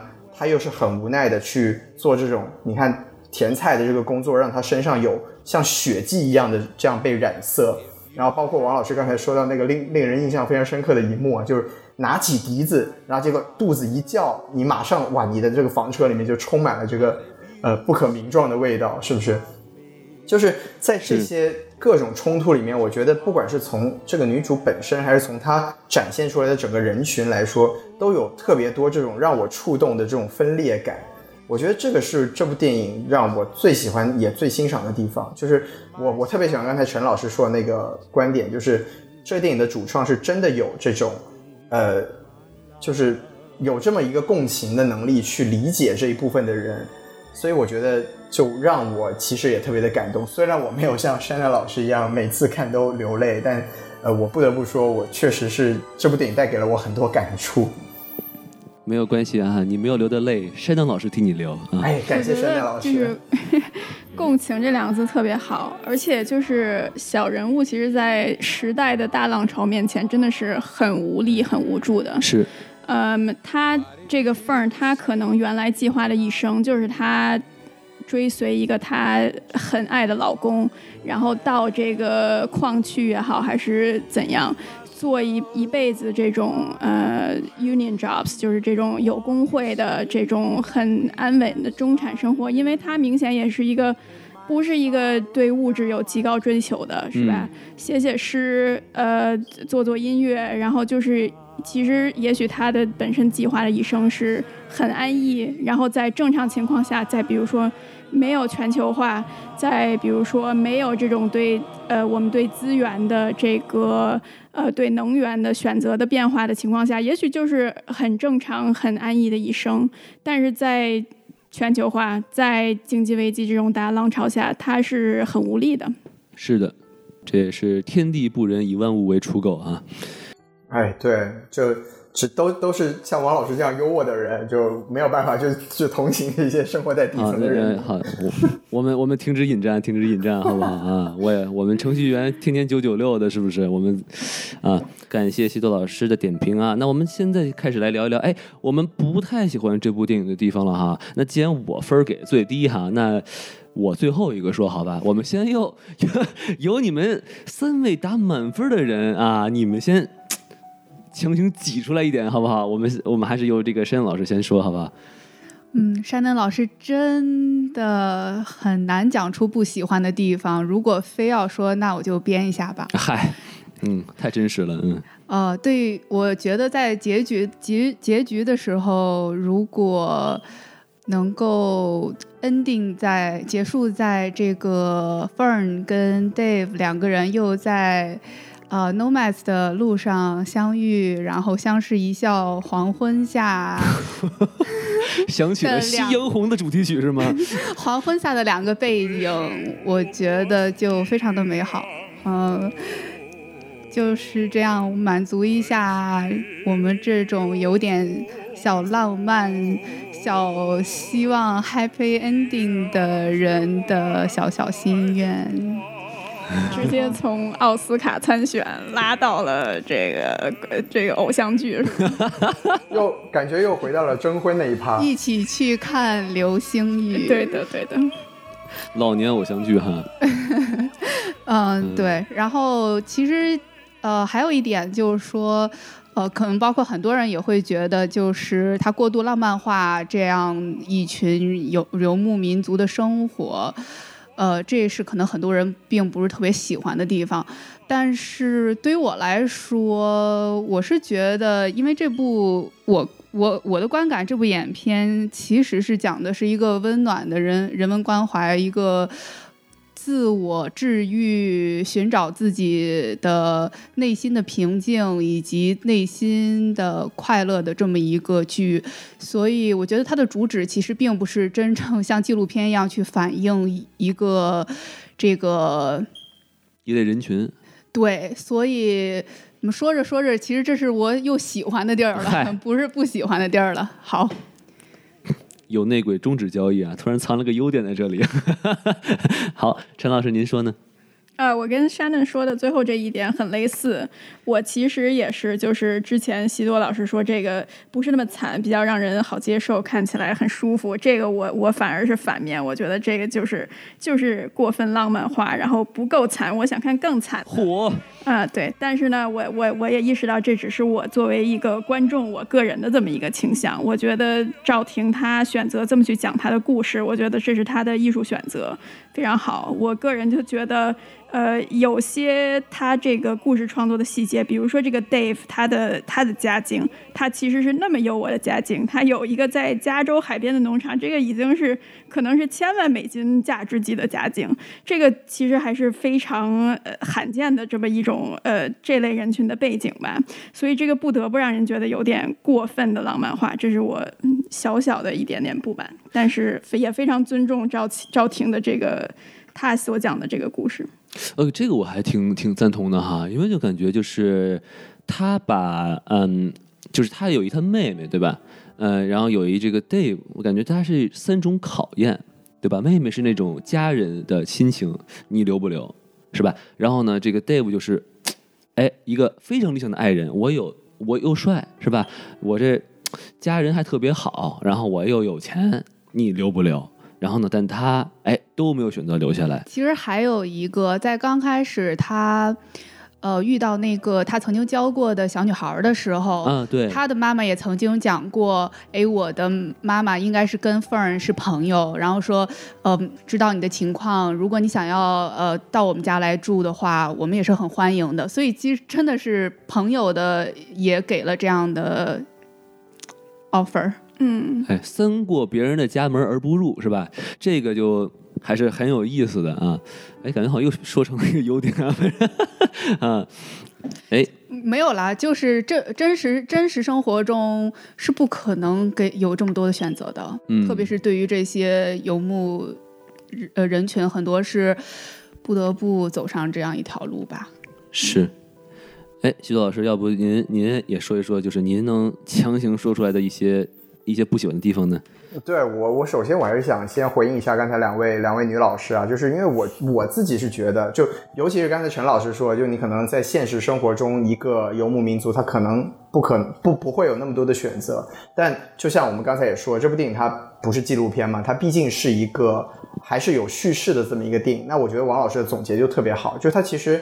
呃，这几个人，这几个选择的出现，就是更全面的去以 Firm 这一个人来更全面的去展示这些游牧人他们上路的这个选择。因为其实他们在前期聊天的那里面也有一些人是来自非常优渥的家庭的，就比如说有个人。他说他要出来游牧的原因是，我不想让我家停在门口的帆船就等到我死了还没有开出去。我靠，你家门口都有帆船了好吗？对吧？你这个真的是太凡尔赛了。就是但如果但如果你要说你要说呃，如果我们只从 Firm 这一个人的角度出发，确实你一个人有这么多的选择，好像挺扯的。但我们如果只是拿他这一个个人来反映这一个群体的话，我觉得。啊，也像陈老师说的，就是这赵婷做的艺术选择，而且我觉得我是可以接受的。好了，这个呃不是不喜欢的地方啊，就 也是强行的这个有内鬼一下。就然后我要我自己硬要说的话，就我觉得，因为它其实这部电影它只有一段音乐嘛，然后我觉得它其实这个音乐还是我自己觉得是有一点不太喜欢，就我觉得它轰情绪的感觉有点过于明显，就尤其是在中间那一段，对，就就。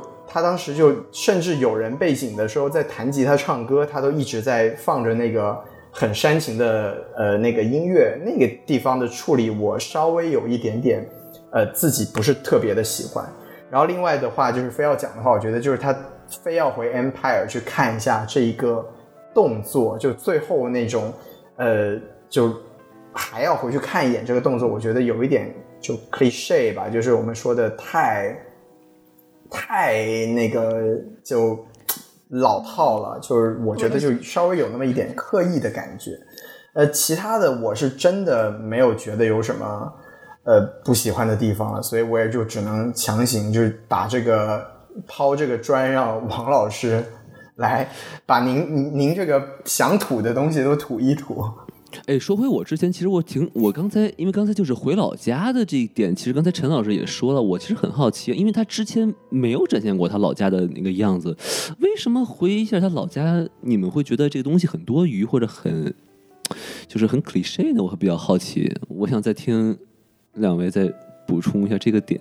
我是觉得还好，特别是它是一个首尾呼应的嘛。刚开始是从那个安佩尔出去，对吧？对，然后后面又是从同样的这个呃 storage 就是结束，所以对，是一个首尾呼应吧。我觉得可能就是摄影和这种 open ending 这种开放式结局，就是哦，打开。这个房门看向一片无际草原，这种开放式结局会让人有点可能联想非常多拍过类似的电影的类似结局。我也觉得还好，是一个就是挺好的、挺好的结局，回到回到了自己曾经，但是现曾经的，但是现在一无所有的家。反正大家对结局反正看法都不太一样哈，但其实我我我我其实不喜欢的地方不在于结局啊，所以我现在开始我的我的看法了。你们请开始您的表演，可以随意打断我啊，然后你们可以说出哎你们不同的意见，好吧？啊，我们走了，上厕所。哎，没听没听说过啊，就是我其实刚才呃第一个点我想说就是我之前也讲了，它节奏很慢，它有很多很多的这个故事串在一起，然后呢，我就觉得有一些东西。很必要，很有意思，很有用。有些东西就不是那么必要，也没那么有用。比如说，呃，有一段戏就是他们，呃，这个凤儿和 Dave 和一群人在那儿晚上看星星，说啊，那那那个星叫 Vega 是吧？二十四光年那么远是吧？你们伸出手感受它的原子吧是吧？是不是差差不多这意思是不是？然后我就觉得，你看这个东西对于剧情的发展没有什么用。好，然后。而且他其实照的，他就是讲讲述的是一个普通的天文学知识，然后他也没有太多就是说这个凤儿和 Dave 的一些互动啊什么的，我就觉得其实没什么太大用。这个就是王老师不懂了，是吗？您您您来说一说。致敬我们我国国产巨制，一起来看流星雨的这个。深层，我想不到高级黑在这里啊！我要掀你俩的桌了。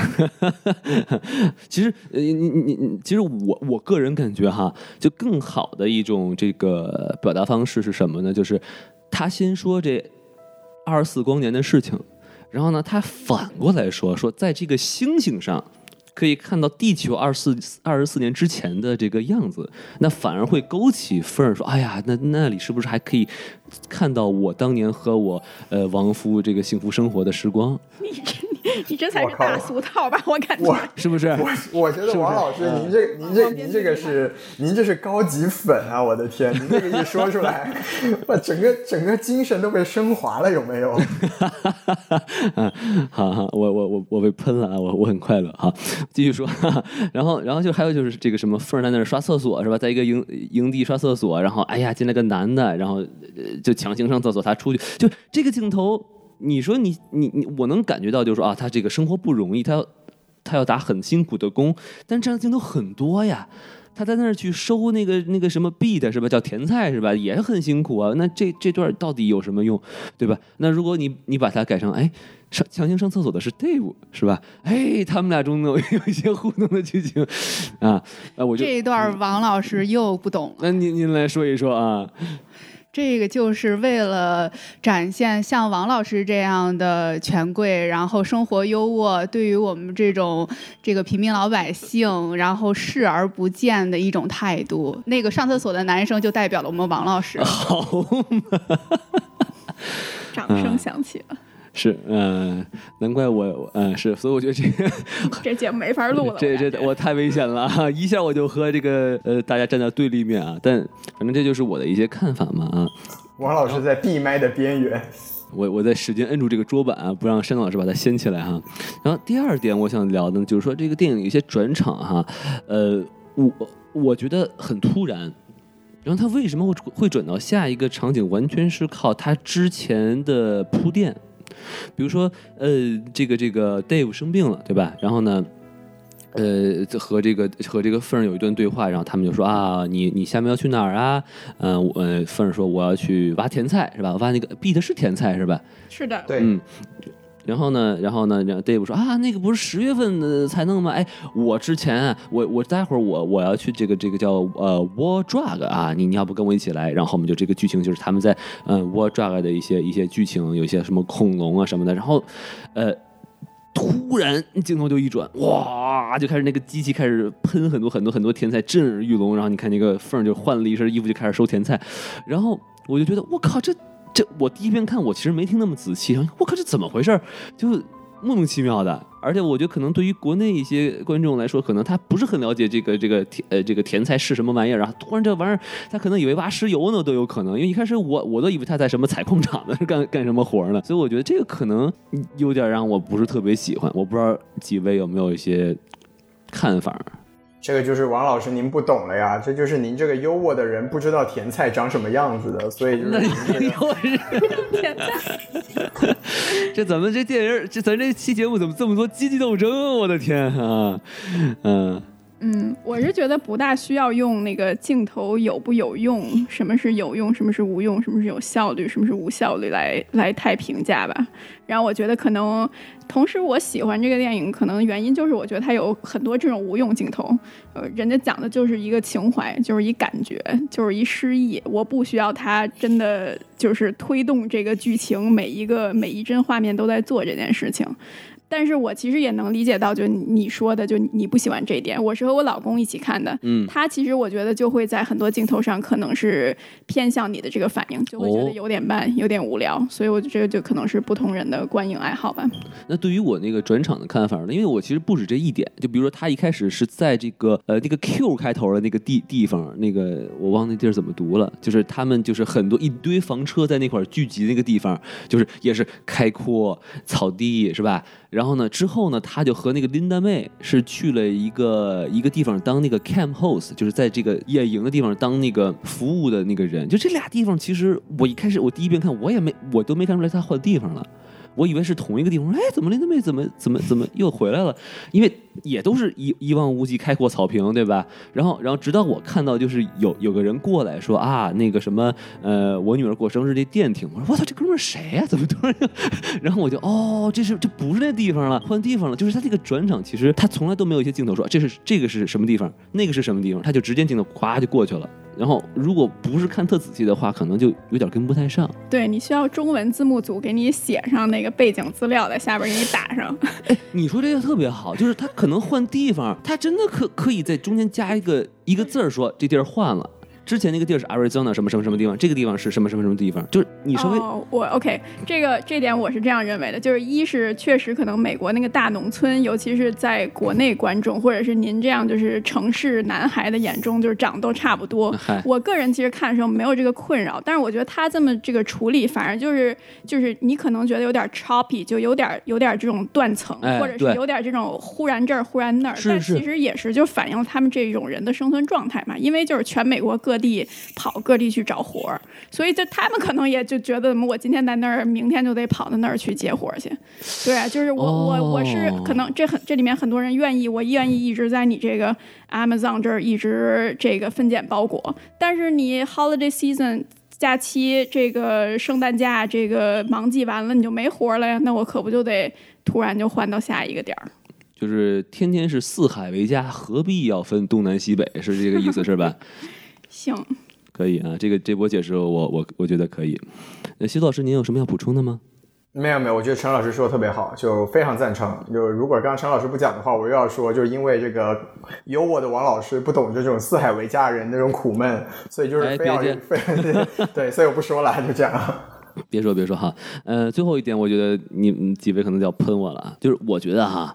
凤儿这个人物啊，我觉得立的不是特别吸引人，或者说不是特别吸引我。我我我，你让我说完哈，山老师马上就要抽我了。山丹老师已经蠢蠢欲动 啊，就是我我我感受不到他很很强的人格魅力。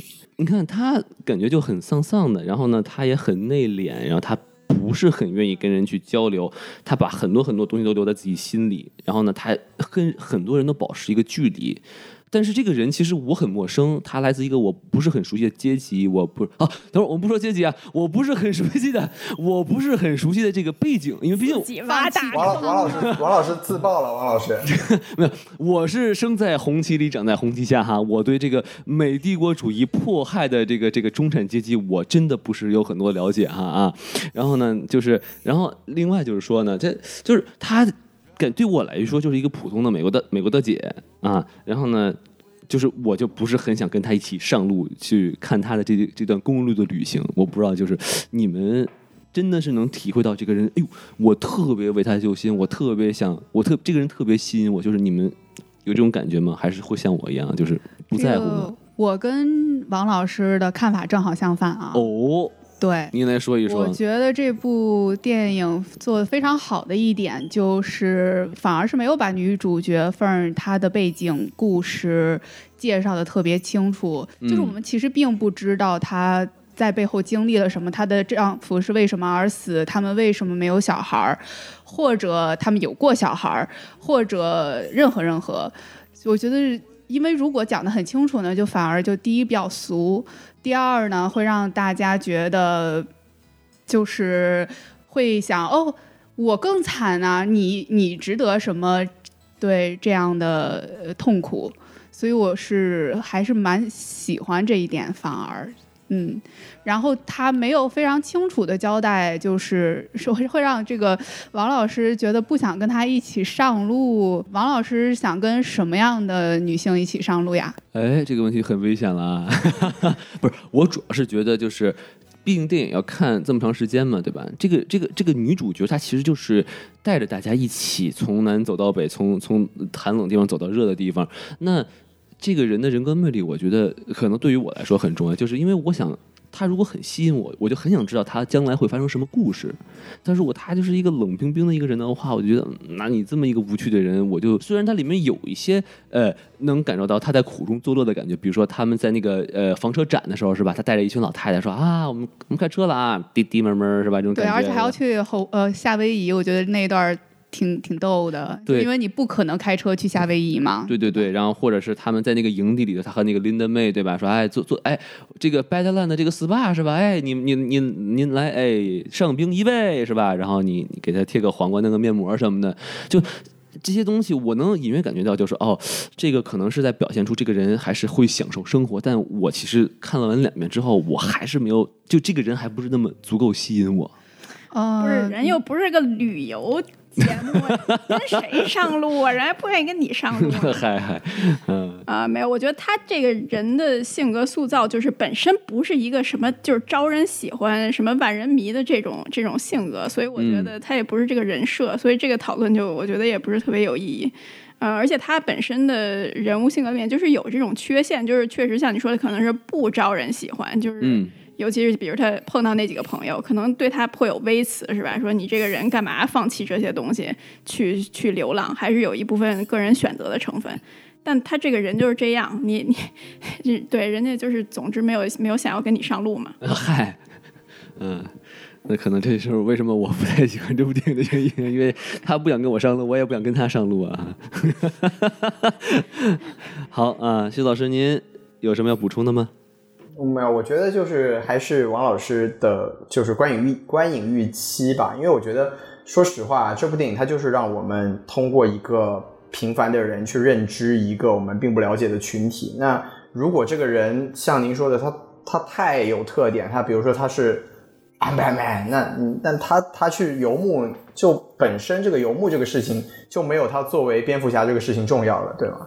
所以我觉得其实本来本来这个人就是一个平常人，他就是一个和我们一样有生活的无奈和喜悦，然后有他不得不做的选择，然后我们才能从他的呃这种并不抢眼的这种呃日常中去感受到他真实的生活。所以我觉得，可能王老师像您说的，因为您可能一开始看这部电影的时候，您就没有没有办法把情绪带进去，那您可能就需要一个更加强势或者更加有人格魅力的主演去帮您实现这个过程。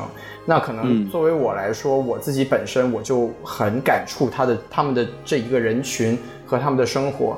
那我觉得我就更好的可以通过一种平凡的人格去理解他们生活中的各种呃这种琐事，或者说他们整个生活的状态。所以我觉得，在我看来，这并不是一个缺点吧？就这，我觉得是一个很正常的选择，而且我也很接受这个处理的方式。好啊，感谢齐多老师，看来还是我这个人太俗了啊。好，那我觉得其实我们呃聊这个电影的情节和内容，我们可以聊的差不多了哈。我们现在就可以聊一聊这个外延环节啊，电影之外的东西，或者就是我们还没有聊的够深入的东西。比如说，第一个我特别想跟，尤其是两位女嘉宾哈，就是我很好奇，就是最后啊，我们刚刚也有聊过，就是 happy ending bad ending，Dave 和 Fer 两个人没有在一起啊，然后并且呢，就是 Fer 呢在电影的结尾呢，依旧选择是继续的去流浪，就算他其实有家，就算有人愿意给他一个家，他都不想留下来。我其实很想听听两位女性，你们怎么去看凤儿的选择？两位谁先来说？嗯，我是看，我是觉得他是。呃，其实他会做做这个选择，在电影的前期已经做了很多的铺垫，然后也做了一点点伏笔，这是我自己个人的一些一些一些看法。你怎么理解他的这个？对，就是呃，因为他曾经在跟他妹妹交谈的时候，他讲到过，呃，他为什么选择搬到呃这个安佩尔这个小城，以及她为什么在她丈夫去世之后，她一直坚守在那里，直到就是这个小城它整个从这个世界上消失，因为它连邮编。地址都没有了，取消了，呃，是因为就是她的丈夫是一个，呃，我理解是一个孤儿，呃，如果说她觉得如果我。呃，离开了这里，那我的丈夫好像就从来没有存在过一样。嗯，所以她选择陪伴她的丈夫来到这里，然后跟她在这里生活、工作，然后即使在她丈夫离开之后，她也没有选择离开。呃，但其实从跟她妹妹的对话当中，我们能感觉到这个 Fern 从小到大其实是一个非常追求自由，呃，追求自己内心的一个有点另类的小孩儿。嗯，所以呢。在他做第二次的时候，他选择的是，虽然他跟 Dave 之间是有这样的情愫的，但是他不愿意为了其他人再选择，呃，留留下，停下自己的脚步，所以他的第二次的选择是，呃，他还是要自己一个人继续他的这个游牧的生活，就是是表示他对他亡夫的这个忠贞吗？是这个感觉吗？不是，就是应该是他对于自己内心选择的一种忠贞，就是他在他在他人生的呃前六十年，就是第他的第一次选择都是为了别人留在了一个地方，安定在一个地方。但是他在有第二次选择的时候，就是 Dave 向他抛出了橄榄枝，以及他的家人都非常欢迎他能够在在一个新的地方去呃 settle down，就是呃停留在那里生活的时候，即使。非常非常的诱人，但是他也选择放弃，所以我才觉得，呃，我幻想中的 happy ending 是他们在呃这个游牧之路上再重逢，而不是呃他和这个 Dave 在呃加州海边的豪宅幸福的生活在一起。哦，对，然后其实我还有一个小伏笔，我。不知道算不算啊？就是当时，就是他在这个呃亚马逊工厂的时候，是有一个有一个人，他抛弃了自己的狗，哎，对，没有办法，他中风了，对，没有办法带走这只狗。然后可以看出，这个凤儿也是很喜欢这个狗。然后呢？嗯，但是他没有选择 带着这个狗，因为我觉得这就是他对对于后面他生活的生选择生活选择的一种宣誓。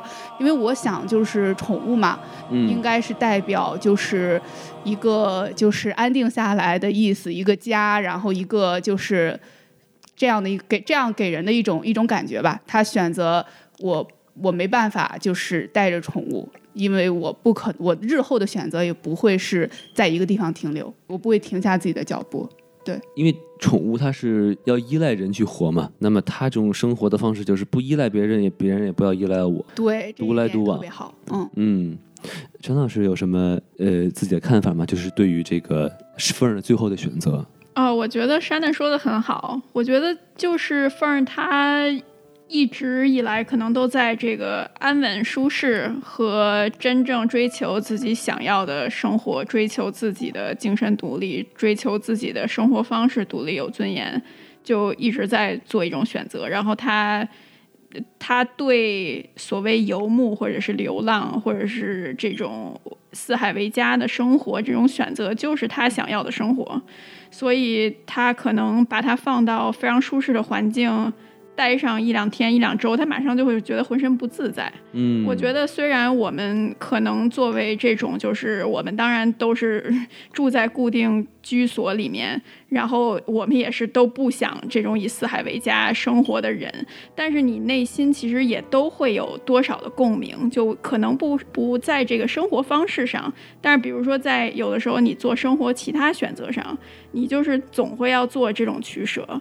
我是要在多大程度上就是真正的呃追寻我的内心，呃我在多大程度上我是要去迎合别人。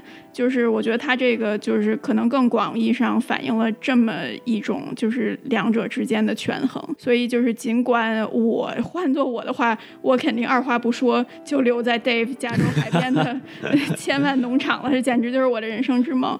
但是就是马上把你车推海里去啊！我不走了。哎，真的提醒你，你是有老公的人啊！啊，对，我说你怎么没早告诉我呢？咱第一次见面你就应该交代一下。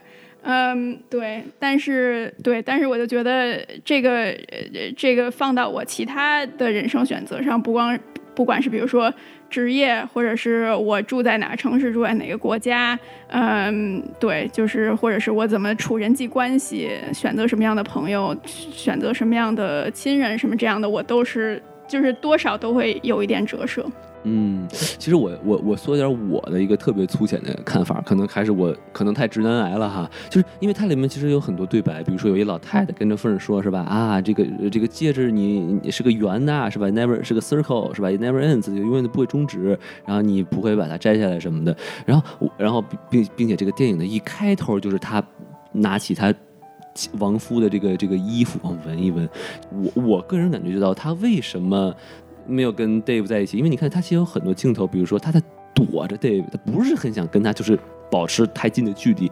我在感觉就是说，哦，我我可能喜欢上这个男的，但是我又不能跟他在一起，因为如果，哎，What's remember lives，如果我跟他在一起，我忘记了我的前夫，我的老公就真的死了，所以他就宁愿就是怀怀带着他对老亡夫的爱，然后呢，就是说家嘛，这个词是在心里头的。所以说我我我对他的爱只要还在，那我就永远带着这个家和他一起去这个呃流浪天涯。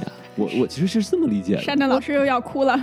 没有没有，我突然发现原来王老师是内心是一个特别单纯，然后特别 浪漫的一个男孩子。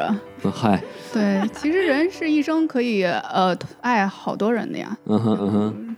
对，所以所以我就其实你看，你发现了吗？就是作，反正作为我男生的看法，我反而跟你们两位是不一样，因为你们你们是说他最后选择愿意不愿意被束缚在一个地方，他愿意去流浪，但是我的感觉是，他是要还没有找到那个喜欢的人，还是就不不，他就。一辈子就这一个人，你是把自己带入了他亡夫的角色。嗨，我我要玩 啊，需要对你忠贞的人，就是很有可能。我觉得，就是我觉得也是一种可能性啦，就另一种解读是吧？你们你们的看法？对对对对。其实我刚才也特别想说，原来王老师是一个呃这么浪漫的幽默的人。嗨，我突然就被洗白了哈，非常惊讶啊！其实我觉得各位的观点，我觉得都都特别好啊。然后我我自己其实也有我自己的想法，就我觉得对您说说，在他们在。那个那个海边豪宅里面的那段戏就已经表现的很清楚了，我觉得就是 Firm 就没有做好去安定下来这种接受这种生活的准备啊！你看他就是他明显的就是他在这个大床上面房子里面大床上面他是睡不着的，他到半夜他必须跑到这个自己的车上去才能睡着，他就还没有就其实我觉得从从剧情上来说就是已经展现出来，他不管是出于什么原因吧，不管是他自己的选择，或者是他还在怀念他的亡夫。呃，他都已经做，就是表现出来，就是我还不能接受这样的生活，所以我要去过我习惯或者说我选择的生活。我觉得就就这么简单。然后那段戏其实我觉得也很好，就是他其实他其实是展现了有点像一个平行时空的一个 firm，就你看他还有专门让这个 Dave 去离开那个房间，然后让 firm 抱着小孩子在这个。凳子上面坐着，其实就是一个平行时空。如果他有孩子，如果他当了别人的外婆或者或者奶奶什么的，他就是这么一个状态，对吧？所以我觉得就对，从从我的角度来说，其实嗯没有什么需要解读的吧。就我觉得就是个人选择和他当时嗯有没有做出这个选择的这个呃准有没有准备好做出这个选择，或者说有没有想好要走这条路，仅此而已。那他当然他选择另外一种生活。对，我觉得谢老师这个解读很浪漫啊，就是说他在 Dave 的家里感受到，就是如果这些不幸没有发生在我身上的话，我应该过的是这样的生活。我觉得这个平行时空的观点特别好，就是我觉得作为我们呃爱好这个这个安安稳生活的观众，每次看到这儿就感觉要给他加油鼓劲，说凤儿，请你选择这样的生活，不要再流浪，再自我折磨了。对，但是我觉得也像这个。这个老师说的一样，就是他他就是没有做好这个准备，他这个人就是需要以四海为家。这个也是我之前说的，为什么我觉得我对这个电影有略微不满意，就是这一点，就是感觉最终的结局好像是呃归到了这个凤儿的个人选择上。嗯，呃，从这个角度可能并没有很好的展现这个这一个人群的这个的挣扎吧。就是他其实应该。从这个人开始，然后放到这个整个这一类人群上，可能会更。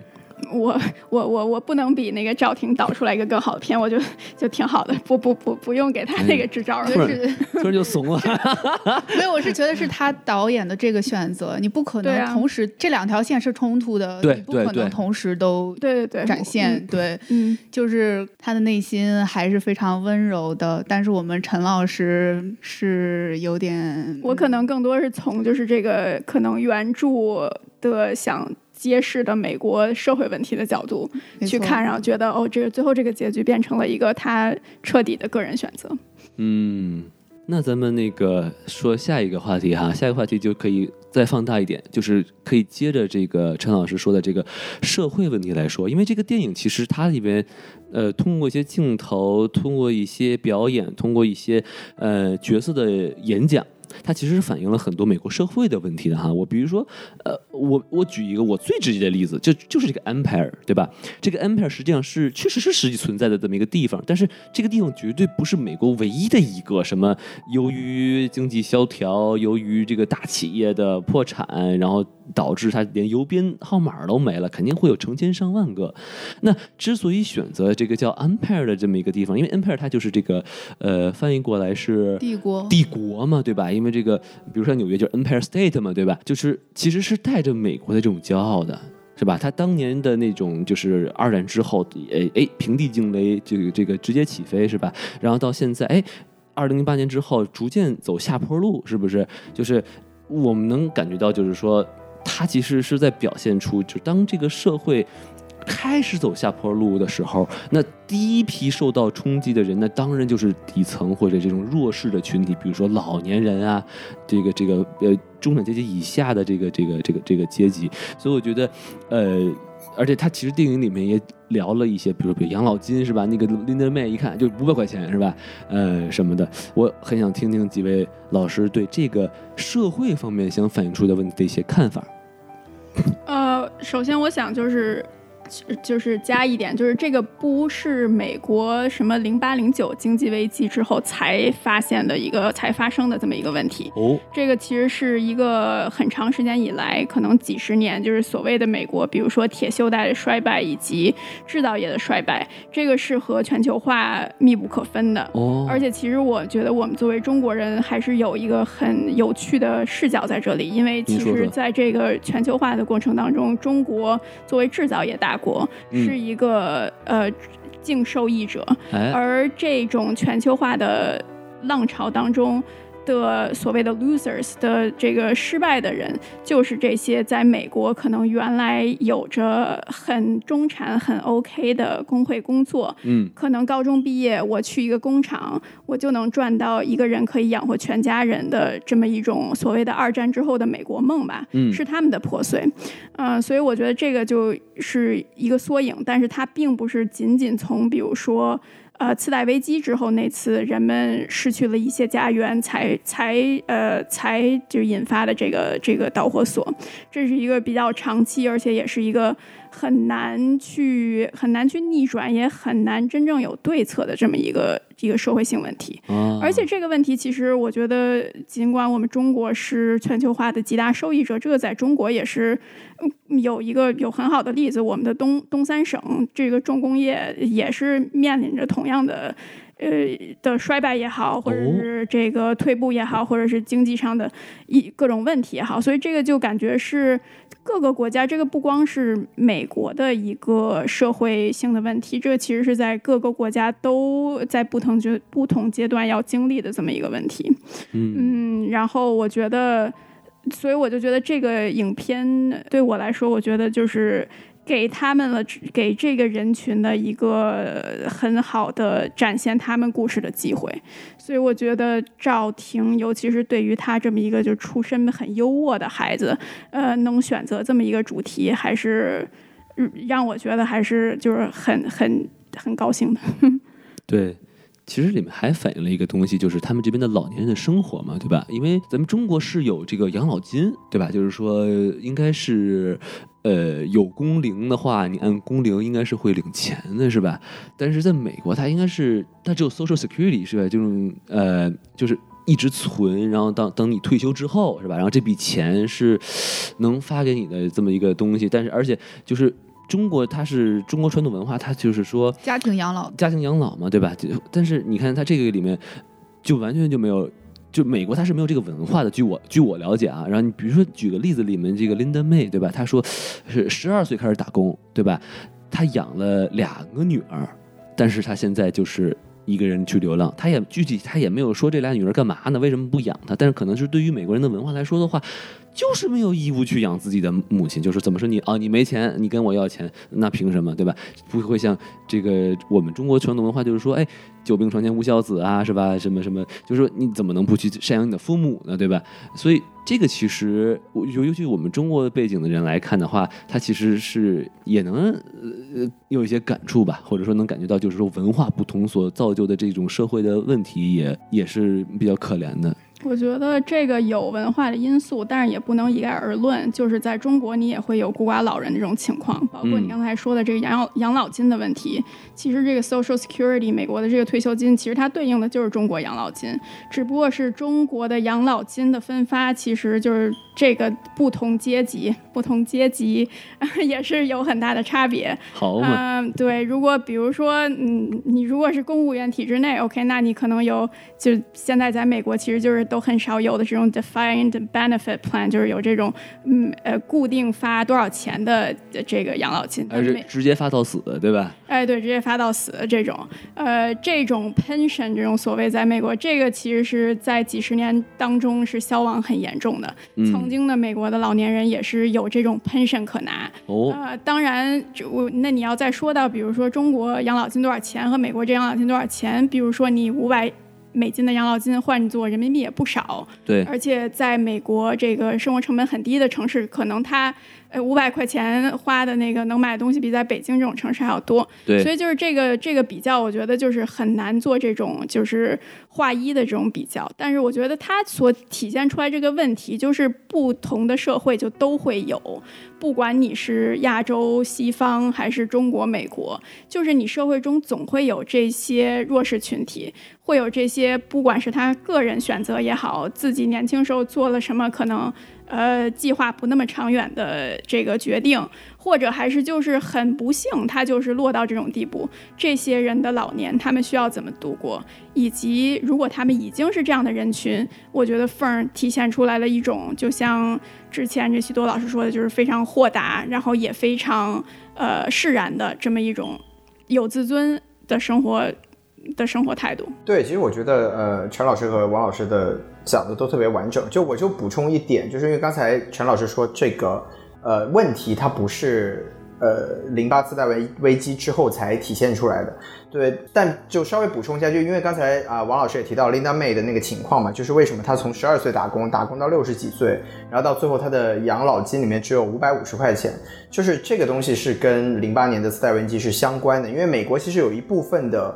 这个退休账户是会放在这种投资的市场上的，所以当时就零八年，因为我们都知道，在次贷危机之后，美国整个股股市也好，房市也好是崩盘了，所以就其实很有可能是他如果在经济正常的情况下，Linda May 是有一份比较丰丰厚的一个退休的保障的，但也是因为。呃，刚才陈老师说到的，就美国当然就金融上的问题，或者说这个全球化各各方面的问题，综合起来导致了这么一些老年人他们的养老，包括养老金存在这些情况。那我觉得刚才陈老师讲的这个点特别好，就是这不是美国的问题，这是全世界都面临的一个问题。然后我们在美国，我们其实也能看到，就是这也是美国社会一直以来一个很很严重的一个争论，就是现在这种。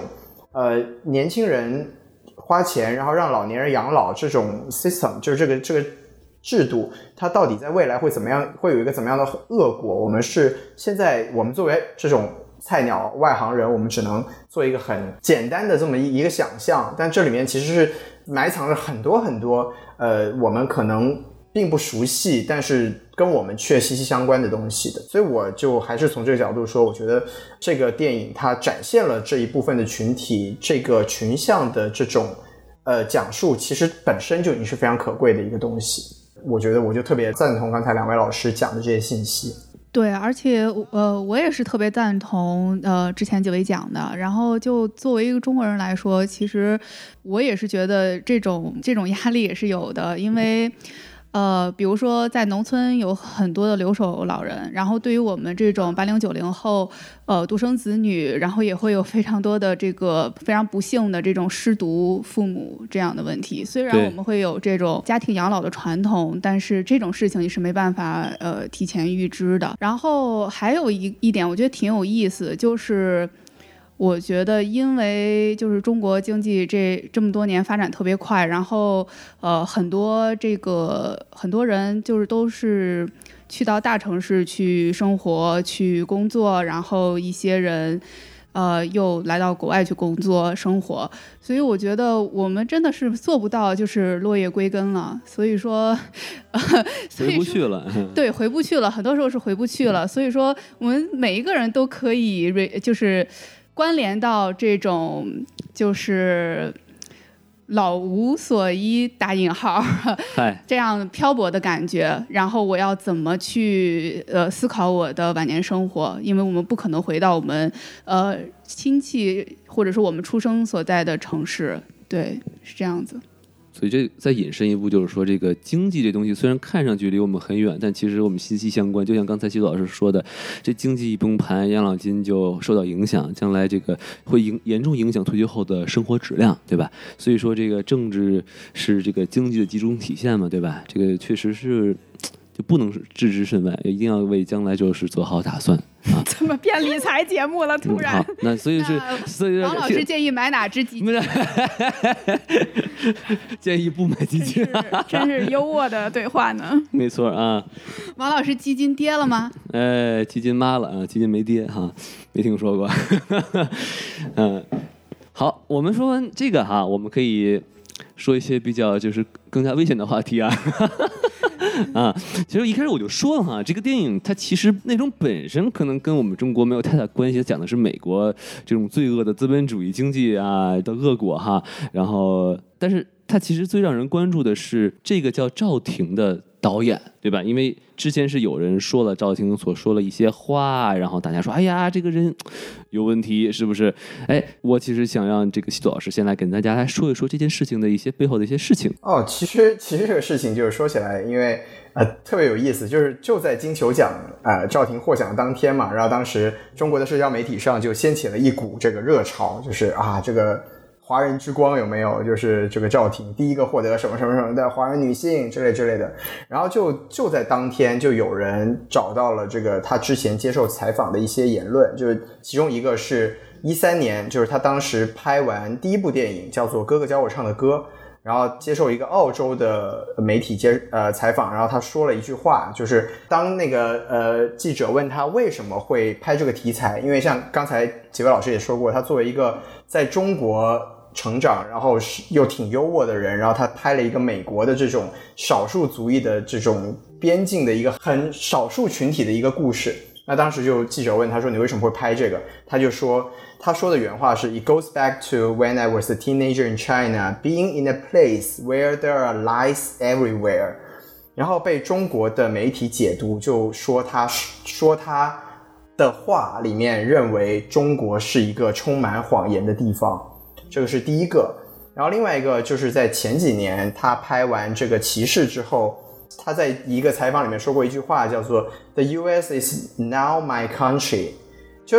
呃，这个后来也被这个更正了，因为他们当时是通过呃电话或者是这种 Zoom 的这个采访嘛，所以是就是说现在在文章里面已经更更正了，说他其实他说的是 The U.S. is not my country，就是美国并不是我的国家，完全相反。对，然后当时就是那个可能记者就说，因为他从上下文的语境来说，确实是 not my country 是更加合理的，因为他他讲的也是说。大概的问题是说你是你你怎么样？你为什么会去拍这种故事？然后他的回答就是说哦，因为这不是我的祖国，所以我就终极来说，我可以抽出来一个少数族裔的身份去看待这个事情。就是从语境上来说，其实更正过来是更加合理的。就是他他说美国不是我的祖国，呃，这个说法是更合理的。但其实我自己的点呢是说，其实不管他说了什么，就其实都不重要。当然，这个我也是就想听一下，就是呃各位老师的意见。那我先抛砖引玉一下，好吧？呃，我们不用在这儿就是说呃贩卖二手知识啊。其实大家都知道，就是说这个宋丹丹呢是赵婷的继母，是吧？不能反过来说，反过来说就可能会出问题的。然后呢，就是他是他的父亲啊，呃。是有他对吧？然后呢，呃，和他母亲离异之后对吧？然后呢，这个是，然后宋丹丹呢是和英达是离婚之后，带着他的儿子，然后呢，他们组建了一个家庭。然后据说呢，这个呃母女俩呢，就引号母女俩是相敬如宾对吧？那其实你这种单亲家庭生长的这个这种情况下，他其实。确实会看事情会跟大家不太一样，可能他会觉得有些东西可能他受到欺骗呀什么的，就我我们不知道他到底发生了是什么，对吧？然后呢，而且呢，就是说他其实他有一段采访，他他说的很有意思，就是说他他说很多人啊，人格塑造是来自于他来自于哪里，where this people is from，但对于他赵婷来说呢，他是 where he's living from，他逃离了哪里。所以，他其实是对于他所生长的那个地方，他可能不是很喜欢，这是我的我的解读哈。所以说，对于这么来说的话呢，这个人他所经历的经历的事情，他所生活的环境，我们都不知道。我们就完全就因为这么一句话，就把它强行解读了，说哦，这个人辱华了。我觉得这其实是一个非常片面的东西，甚至于就是说，完全就是故意的让让让一个很好的一个人变成了一个大家的公敌。我觉得其实这是一个非常得不偿失的，对不对？那万一他真是小小时候受受过欺骗呢，对不对？买了一套一套十二册的如来如来神掌，然后发现我靠，我被骗了，对吧？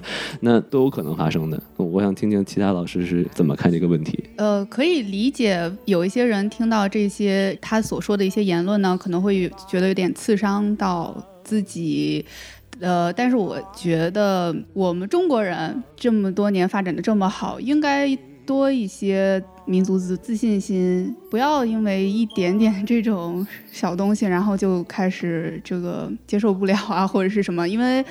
呃，在美国的话，我觉得我的所有的美国同事啊，整天都在骂美国，对吗？所以就很正常，嗯，发表自己的想法吧。呃，陈老师呢？对我倒是也不觉得他所谓的什么这个谎言是什么，是来自于他的小家庭，或者是他。由于是单亲家庭而不幸或怎么样，这个我觉得可能有点过多推断了，或者是有点过多解释他这个话语是所谓的不辱华或怎样。我是觉得他随便爱说什么说什么，这个他就算是真正的，就是我就是不喜欢中国，我就是觉得中国是充满谎言，这个跟这个跟他拍好电影一点关系都没有。我觉得这是这是他作为一个人的自由。呃，而且谎谎言这个事情，哪个社会不是充满谎言呢？有的社会的谎言更多一点儿，就是大家可以 be real 一点儿。我觉得，呃，我觉得这个事情特别不好的一点，其实它不光是一个单纯的网暴事件吧，这个主要是大家也都亲眼可见，就是我们。呃，中国本身的言论自由和艺术创作自由就已经是非常受限的情况下，就这个这个开口在越来越被缩紧。就是如果你以以这么一个 N 年前说过的一句话，就可以把一部本身你都排好档期的电影要撤档的话，我觉得这个这就是过度反应。但是，嗯，我 care 吗？我不 care，因为我已经看过这个电影了。对，而且感觉就是大家网上确实有一些人就是唯恐天下不乱，就一定要引战。哎呀，一定要把这个明明大家就是聊电影就要要变成要聊政治，我觉得就其实是完全没有必要的事情，对不对？因为其实，但是电影艺术创作和政治本身就是脱不开。关系的，就是你必须要对有这个对这个事情有有这个容忍度和接纳度。如果没有的话，那咱们也就别创作了。就是寄生虫就是辱韩，是吧？这个这个无意之地就是辱美，呃，就是这个，我觉得现在这个标签就越来越被扩大化，然后就会乱贴。其实本身作为这种有自省力和。有社会观察能力的艺术创作者，他的其实一个职责就是去发现社会的黑暗面。呃，他就然后，如果你把这个就作为一个所谓的不爱国的话，那那那那，我觉得好莱坞大面积创作者就都要失业了。而且感觉就是说，网上有一些声音哈，我不敢说大部分人，我说有些声音哈，他对于海外的华人，他天生就有一些敌意，这个其实是一个很神奇的事情。就比如，尤其是比如说这个中国留学生出的事情，哎呀，下面有很多非常负面的评价，哎呀，死的好呀，活该呀，富二代就该死什么的，就是就感觉好像中国人心理，中国人一旦离开了国家就不爱国了一样，那这怎么可能？是不是？当年。你想当年一开始这个爆发病这个疫情的时候，是多少留学生在这边在这边买一堆口罩，然后这个对往国内寄。然后你如果有人知道的话，就是你看现在老美戴的那些口罩都是围巾，你知道吗？根本买不到口罩，都被都被我们给买没了。所以我就觉得，呃，如果你就不用对于海外华人有这么多偏见，因为就真的是赤子之心不是靠说出来的，是靠做出来的，也不是靠什么宣传出来的。你看这个人做的事情。你再去判断这些，不要听别人的曲解啊！这是我的看法。这种行为，这不就直接又反面就证实了他当时说的话吗？就是你这种脆弱的内心、脆弱的玻璃心，这这就很有可能是他当时很不满的地方，对吧？当然，他做这个艺术创作，在美国拍电影，他自己我觉得也其实没有在时刻。觉得自己在贴着一个华人导演的标签，但我觉得这个就基本就又坐实了人家你你你觉得不爽的这个言论。对，徐老师，您要不要给大家总结一下？其实我觉得几位老师真的都说的都把我想说的话都说完了。我就是觉得其实整件事情就特别讽刺嘛，大家有时候特别轻易的把自己给集体化，然后又有时候很轻易的去把一部分人给敌对化，就我觉得很很可怕，尤其是。刚才王老师说，我们作为海外华人或者是留学生什么的，就我们经常不知道自己什么时候会成为国家的敌人，又不知道什么时候是国家的一份子。就像赵婷这个事情，就最吊诡的就是像刚才呃陈老师还是山奈老师说的，说其实这部电影是一部如美片，对吧？就是他拍出来，他他拍的是美国社会的问题，这个要是让中国人看到，应该很嗨才对啊。然后，而且他在拿奖之后。本来一开始出现的舆论是，哎，他给中国人争光了呀，对不对？然后结果就在瞬间，就在当天，他马上又成为了中国的敌对分子。就我觉得，就是在这个在这样的社会里面，呃，当然我们我们都知道团结就是力量嘛，对吧？但是呃，我不知道各位有没有看过一部叫《浪潮》的电影，就是你集体主义的力量是很是很诱人的，但是如果他在你的对立面的时候，你就会知道它有多可怕。就我觉得我们现在就特别要警惕这么一个，不管是作为呃华人也好，还是说作为这种中国网民也好，我觉得要警惕一个这样的舆论环境，因为它会让大家都就是信息都变成单面信息，然后变成分裂和敌对情绪越来越明显。另外就是我们也要特别警惕这种敌对的这种叙述，就是我们太容易把全世界都当成中国的敌人，这样我觉得在发展的过程中。一定是会阻碍我们国家未来的发展的，因为我们不可能摆脱掉呃和世界人民大团结，对吧？这写在天安门广场上的，就是我们不可能，我们不可能抛抛离掉所有的这个所谓我们眼中的敌对势力，我们不能永远抱着帝国主义亡我之心不死这样的心态去看待所有的事情，尤其是在对待文艺作品的创作上面。所以我觉得就是。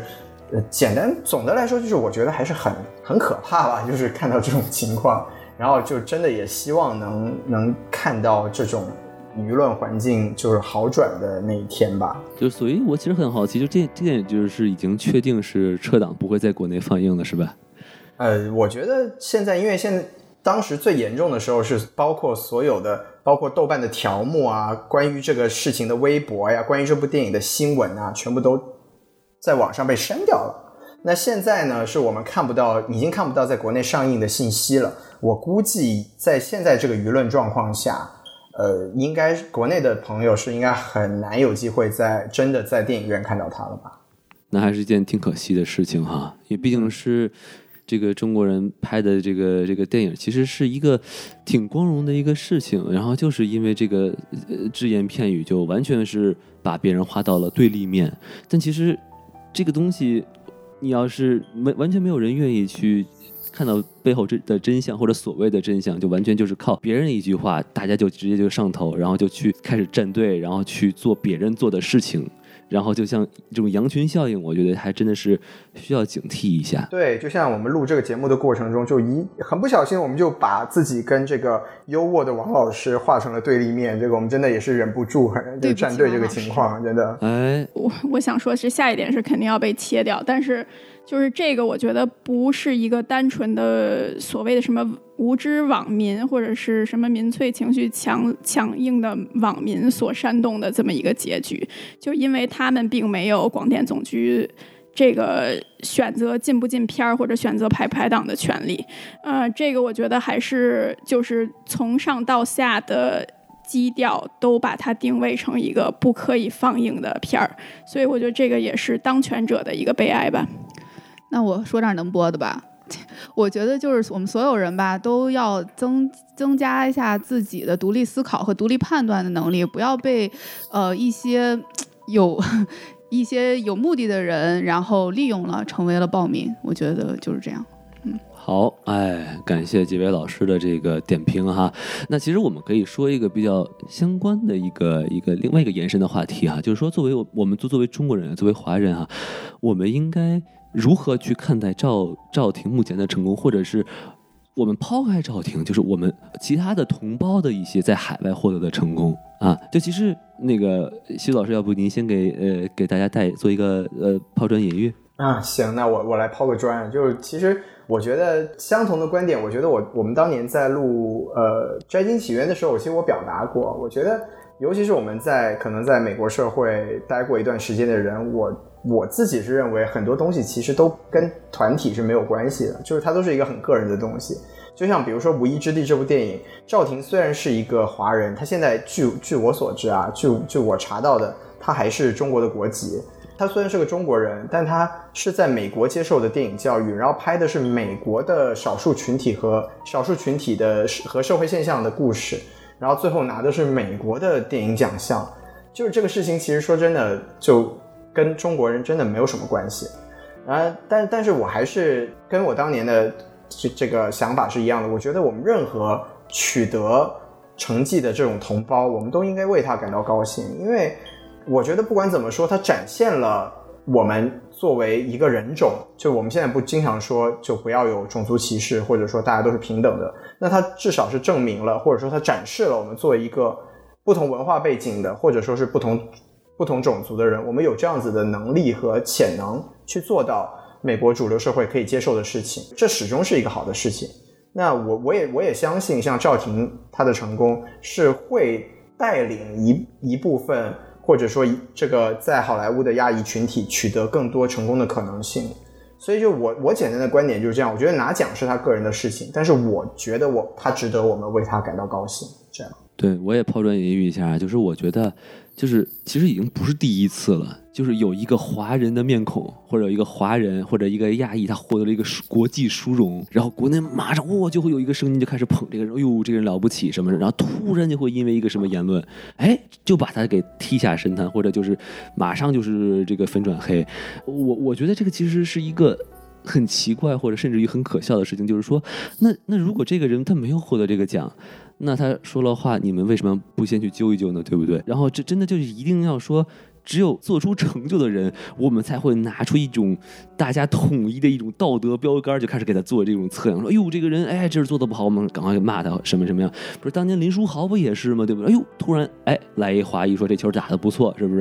然后突然好像是说了一些我我感觉好像也不能播的东西哈，哎，大家突然就开始要要开始反他了。反正我觉得其实这个真的没必要，就是说。如果你欣你真的是欣赏这个人的作品，那你就去好好的去粉他，对不对？你去学习他，他能给你带来什么正能量？如果你说你这个人，哎，你对他的人品是真的有了解，那你就就去黑他也没错。但是你不要说，哦，因为他是中国人，他做出了成就，我们就去。吹他，然后他一旦做出了什么，哎，稍微你可能看不惯东西，马上就开始开始黑他，开始开始踩他，然后大家就一起站队。我觉得真的是，就这种这种东西真的完全没有必要。我觉得就是像刚才山东老师说的，就是要独立的去思考一些东西。就是你喜欢，是你喜欢，对吧？你这个人成功了，你。为他高兴，那是你的事情，不是说别人说了一件什么事情，你马上就跟着别人跑了。我觉得这个是一个挺可笑的一个事情。我不知道两位老师还有什么想补充的吗？啊，我挺同意西多老师的观点，就是这个是他个人的一个成就，当然同时对我觉得我们整个华人圈都是一个激励，尤其是对于我们身在海外这种华人，看到他并他尤其并不是一个华裔，对吧？他是在。尽管他从小肯定就是教育资源很优渥，但是他是一个中国人。你听他采接受采访，你会听到那种就是感觉很有亲切感的感觉。哦，其实我也是在美国这样说英文的。哎，嗯，对，他那英文有那背景背景口音是吧？呃，对，有对有有咱北京腔。然后呢，所以就是河南腔吗？你俩这啥呀？对，所以就是就很有亲切感。然后我觉得我个人特别喜欢他的一个原因，就是我觉得他是一个真正的世界人。也是我想做这样的人。我个人就是对任何国家团体，我都没有就是极强的所谓的所谓的传统意义上的什么国家荣誉感。我觉得他是一个真正就是活出自我的这么一个人。当然，从另一方面来讲，我觉得就是你也不能否认他是来自一个非常优渥的家庭。他的成长经历和他的奋斗历程，并不大能够很好的去代表，比如说呃普通。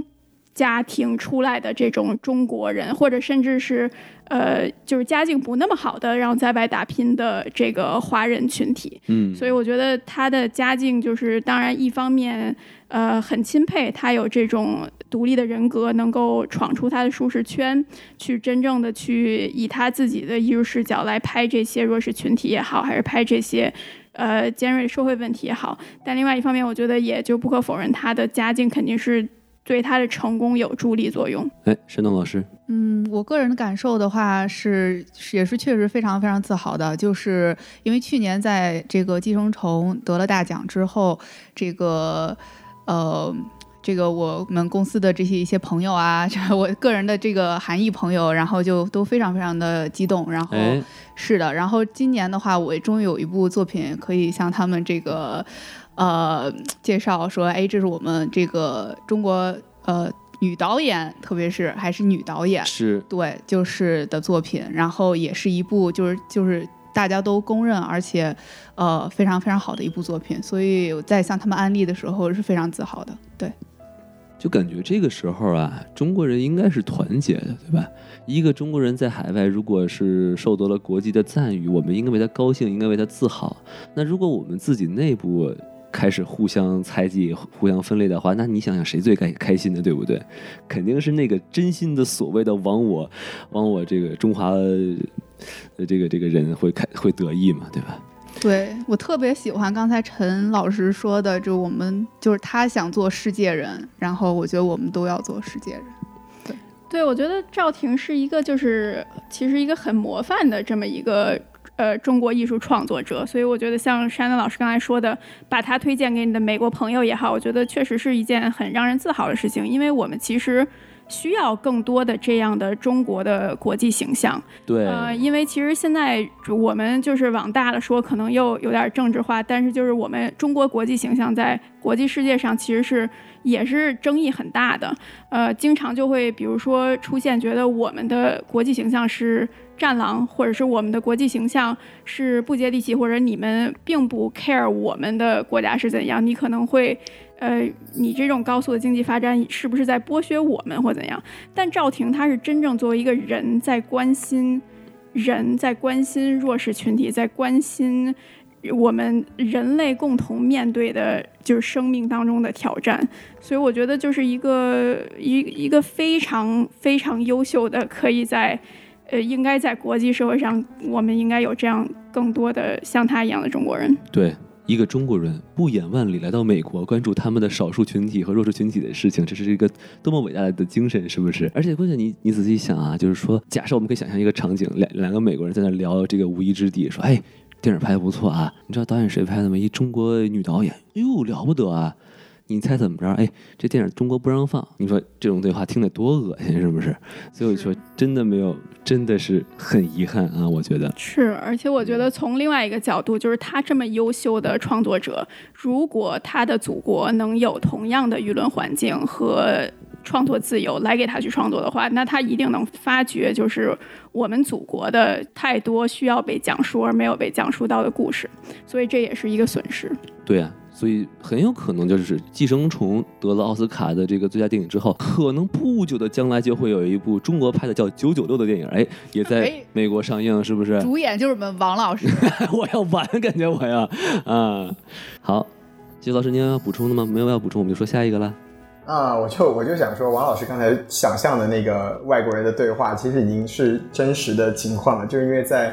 外外国的社交媒体上也好，甚至是一些嗯好莱坞的主流媒体上也好，都已经报道了这个事情。所以就是外国人是确实已经看到了我们自己悲歌这个赵婷的这么一个事情，我觉得还是挺挺悲哀的吧。好，我们这个这个让人很沉重的话题啊，我们说差不多了哈。哎，我们现在在最后，我们再聊一聊，就是呃，赵导演下一部作品啊，哎，了不得了，是和这个漫威啊，漫威影业要这个导演的这个永恒族啊，英文是叫什么 Internals 是吧？哎，然后呢，这个我觉得其实是一个很了不起的事情啊，因为我听了一些他的采访，他其实是这个电影的 writer，是意思就是说他的是编剧，是不是这个意思？嗯。徐老师，对对对，反馈，嗯，好，然后我觉得这个其实我想请几位，哎。一块儿来预测一下，就是这个赵导演的这个这个表现，或者他的这个呃看是否能看好这部作品吧。然后我我先说说我的感受啊，就是我其实不是很看好，因为我挺担心的，因为就是我们之前呃可能两位不是很了解我们电影呃我们电台的一些调性啊，就我们之前聊了很多呃美漫的这个节目，就我们都很就有一个共识，就是呃这个漫威影业的这个这个流水线啊，工业化的制作呀，然后这个呃制片人大于一切。切呀，然后就算他们之前请了一些很有这种个人风格的这个导演去拍他们电影，但是都是会被限制的死死，就是很难去，哎，呃，逃脱出这个凯文·费奇的这个五指山。所以我觉得，就是说，对于这个赵婷去参加这个这个这个电影的制作，我觉得可能会受到一些限制。但是很有趣的是，我所了解的就是说，哎，好像他。由于他是编剧，他可能确实是有很大的呃创作权，而且呢，他会被选择这个成为这部电影的这个这个呃导演的人选，很有很大程度上呢，是因为他他说他儿时很喜欢看漫画，然后他是一个漫画爱好者，并且呢，他自己是。被选择之前他就说了，他说很想去和漫威去合作，去拍一部这个呃这个呃和漫改相关的这个影片，所以我觉得他的热情是肯定在的，但是就看他和这个嗯漫威影漫威的这个合作的这个化学反应了，就是到底是他们是会有冲突，还是会有妥协，还是说他完全是被一边倒的被压在下面，完全是按照这个这个漫威的制作流程去拍，这个就是。我是还是嗯持一些就是不是很看好的态度，其他两位老师是怎么看呢？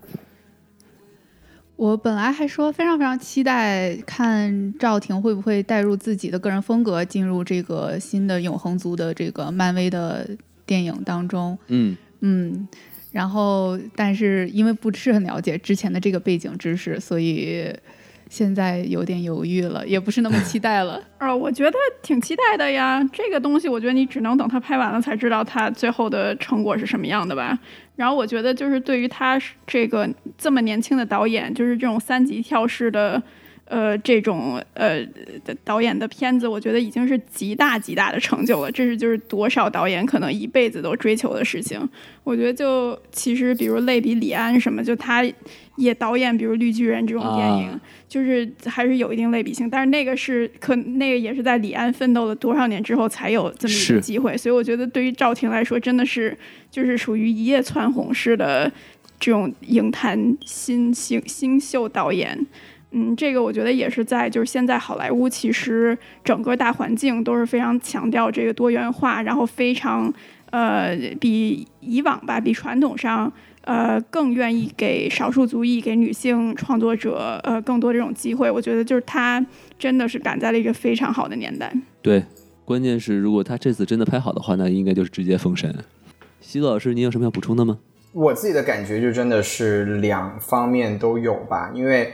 呃，确实，王老师刚才讲的是最值得担忧的地方，就是我们一开始也说过，他在他其实不仅是呃创作的过程，尤尤其是他在这个成本的这个，就是他拍片成本的这个 三级跳，确实是呃有点吓人。就是我们我们虽然看过他呃骑士也好，或者说无依之地也好，表现都不错，但是一个两亿级别的这种商业巨制。呃，他会怎么表现？我们是没有什么底气的。就包括我们之前另外一个华人女导演拍的超英电影，就是 DC 那边的《猛禽小队》嘛。其实成色我自己认为是非常非常的糟糕啊，就严雨希导演的作品。然后这次的怎么说呢？我觉得就有这方面的担忧吧。但是当然我自己就还是有有期待吧，因为呃，首先我我就是呃，从个人的角度层面来说，就我觉得赵婷的这个。呃，艺术水准比严雨希要高一些，这个首先这这是最关键的。然后其次就是赵婷本身他自己会加入这个项目，是因为他自己本身是漫威影业的影迷。然后他当时是自己，他甚至自己是去竞聘过黑寡妇的导演，然后没有成功嘛。最对最后才是呃，凯文费奇在采访里面说，他之所以让选择赵婷，是因为赵婷给这个电影提出来的提案是。Fascinating，就是令人非常非常期待、非常着迷的，所以就是我们也很，我们也不知道他自己能把多少属于他自己的这个这个呃他自己的想法，或者说他的艺术创作带到这个电影里面。我觉得这个是很值得期待的一个东西。然后另外就是我们也不得不说一下《永恒族》这个。电影它本身讲的是一一些挺有趣的一个一个群体啊，就是呃，因为我和王老师都不属于是不属于精通漫画的人嘛，这个我们以后如果有机会的话，也可以听小宋老师和孔老师来介绍一下。但我简单查了一下，就永恒族它讲的呢，在漫威宇宙里面，它是在一百万年前有一个天神族来到地球之后，对早期的直立人的基因进化进行了干涉。然后导致了三个类人种族的诞生，其中一个种族叫做永恒族。那我觉得特别有趣的一点就是，它其实从宏观的角度来说，它讲的是超级英雄里面的少数族裔的故事。那其实这个是很符合赵婷在他一路以来创作过程中的一个。一个这个选择和他做出来的这种作品的一个方向的，所以我觉得从各个角度来说，我自己还是蛮期待能看到最后的这个结果是怎么样的吧。就而且他在这个永恒组里面，还当然还有一个就既是担忧又是一个期待的点，就是他合作这次在永恒组里面合作的也是非常就是牌面非常大的演员，比如说安吉丽娜朱莉啊，比如说我们特别熟悉的这个囧雪诺啊，对吧？是，就是，那当然，他和这个科恩嫂的合作已经是一个很好的这个结果了。那他和其他的这种呃大牌的演员合作，会不会也从这次的这个经历里面得到一些好的这个经验的积累？我觉得也是很期待能看到。总体来说，我还是蛮期待的。我我我自己觉得是可以看好的这个项目。对，估计是不是看安珍安珍妮的朱莉，然后也开个车是吧？然后打工的时候遇到一个郑思诺做汉堡呢。不不不，是安安吉丽娜·朱莉应该是在宇宙里面开飞船才对。好，哎，那咱们这期节目聊这就差不多了啊。那咱们可以这个感谢这个两位女老师参与我们的节目，非常不容易啊，聊聊聊了这么久。然后在节目的结尾呢，我们还是要惯例啊，我们要说一下我们电台的微信公众号啊，S M F M 二零一六。对，S M F M 二零一六。没错啊，这个这个加入我们这个微信公众号啊，扫描二维码，哎，就可以加入我们的这个粉丝群。不但和可以和我们的这个电台诸位老师交流呃这个心得啊，群里还有很多非常有才的群友啊，也这个非常非常有趣啊，都是有趣的灵魂啊。对，主要是加入我们的粉丝群，可以参加这个 Shanna 老师的征友活动。哦，对呀，啊，没错没错啊，我们这个反正到节目录制节目为止啊，山东老师还是处于这个呃 single 的状态啊。山东老师现在笑得合不拢嘴啊。是啊。怎么听起来像山东老师的杀猪盘？那咱们这期节目就聊差不多了啊，感谢大家收听，哎，谢谢，谢谢大家，拜拜，拜拜，拜。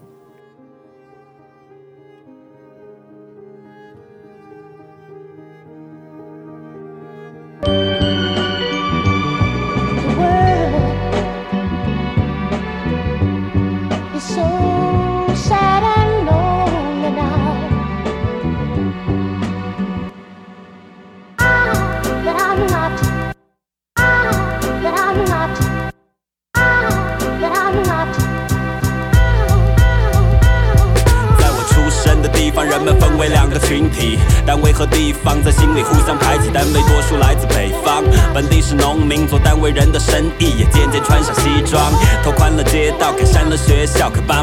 不让我们和地方小朋友来往，他们羡慕。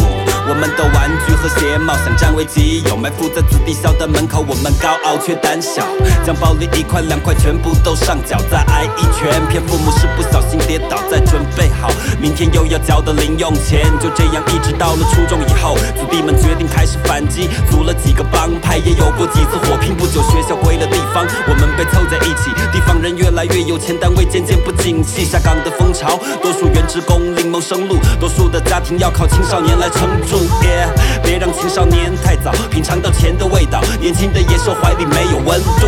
在狂野的西部，任何的小崽子都别低估。街上晃的小野牛们很容易就兴奋，左边袖口里是生意，右边藏兵刃。这世上从不存在慈父，手里的活儿随时都能让真人变成植物。用笔和纸记下这儿的生存实录，再把这些故事填进我的词库。East side to the west side，这个世界根本就不存在。Free land，从小就熟知那些冷酷的规则，所以只想待在我的街头做个 free man。I don't care no more，除了钱。I don't care no more，paper。I don't care no more，除了钱。I don't care no more。很少遇到麻烦。十五六岁，脑子里面装满炮弹。不耍坏的东西，东西都很抢手。不是 real OG，OG 都是朋友，you know。出没在大街小巷，磨尖刀、修彩刀、收废品和锁匠的父辈们，辛苦的工作却难糊口。那身在街头的我们，该拿谁做个榜样？Yeah，应该是陈浩南或山鸡。Cash rules everything around me。Dollar dollar bill No，需要的只有一种鲜红色的纸币。Yes，走出童年的乌托邦是丛林，是雨后的整条街道都坑洼泥泞，生怕把白色球鞋沾上污迹。但院外的人雨天都打赤脚，目光充满敌意。那都是来自两代人对原住民们的歧视，那些给儿时留下阴影的名字，多年后若还是未能成为伙伴，必然是解不开的梁子，见到一次打一次。记得那时上街都需要陪同保护，到后来几个伙计惹了官司，爬火晕车跑路。一腔的躁 都没有可宣泄的窗户，要么被人欺负，要么让人见到你就发怵。哈，小伙子哪边值得追求？行尸走肉还是活的风流？所以我逆着风走，总会收到礼物。其他人顶多算是中流。根本没有抵住。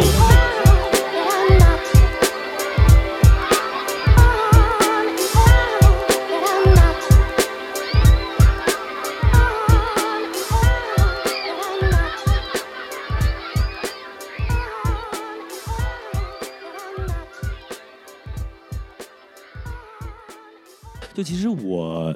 大家可能都是呃，我们不用在这儿就是说呃贩卖二手知识啊，其实大家都知道，就是说她是范冰冰的妓女，对吧？宋丹丹我，说错了，我说错了，她是宋哎，孔老师这里剪一下啊，不然哇塞，这条绝对不能剪爆棚了。好，她是宋丹丹的妓女，突然有点嘉宾有点笑场啊，情况有有点失控 妓女，你能换个词儿吗？啊。这词儿没错，没错，就是我我 容易引起歧义。没好，我重新说好吧？好，呃，这就是大家都都都知道嘛，这个呃，这个宋丹丹呢是赵婷的继母，哎，是吧？不能反过来说，反过来说就可能会出问题的。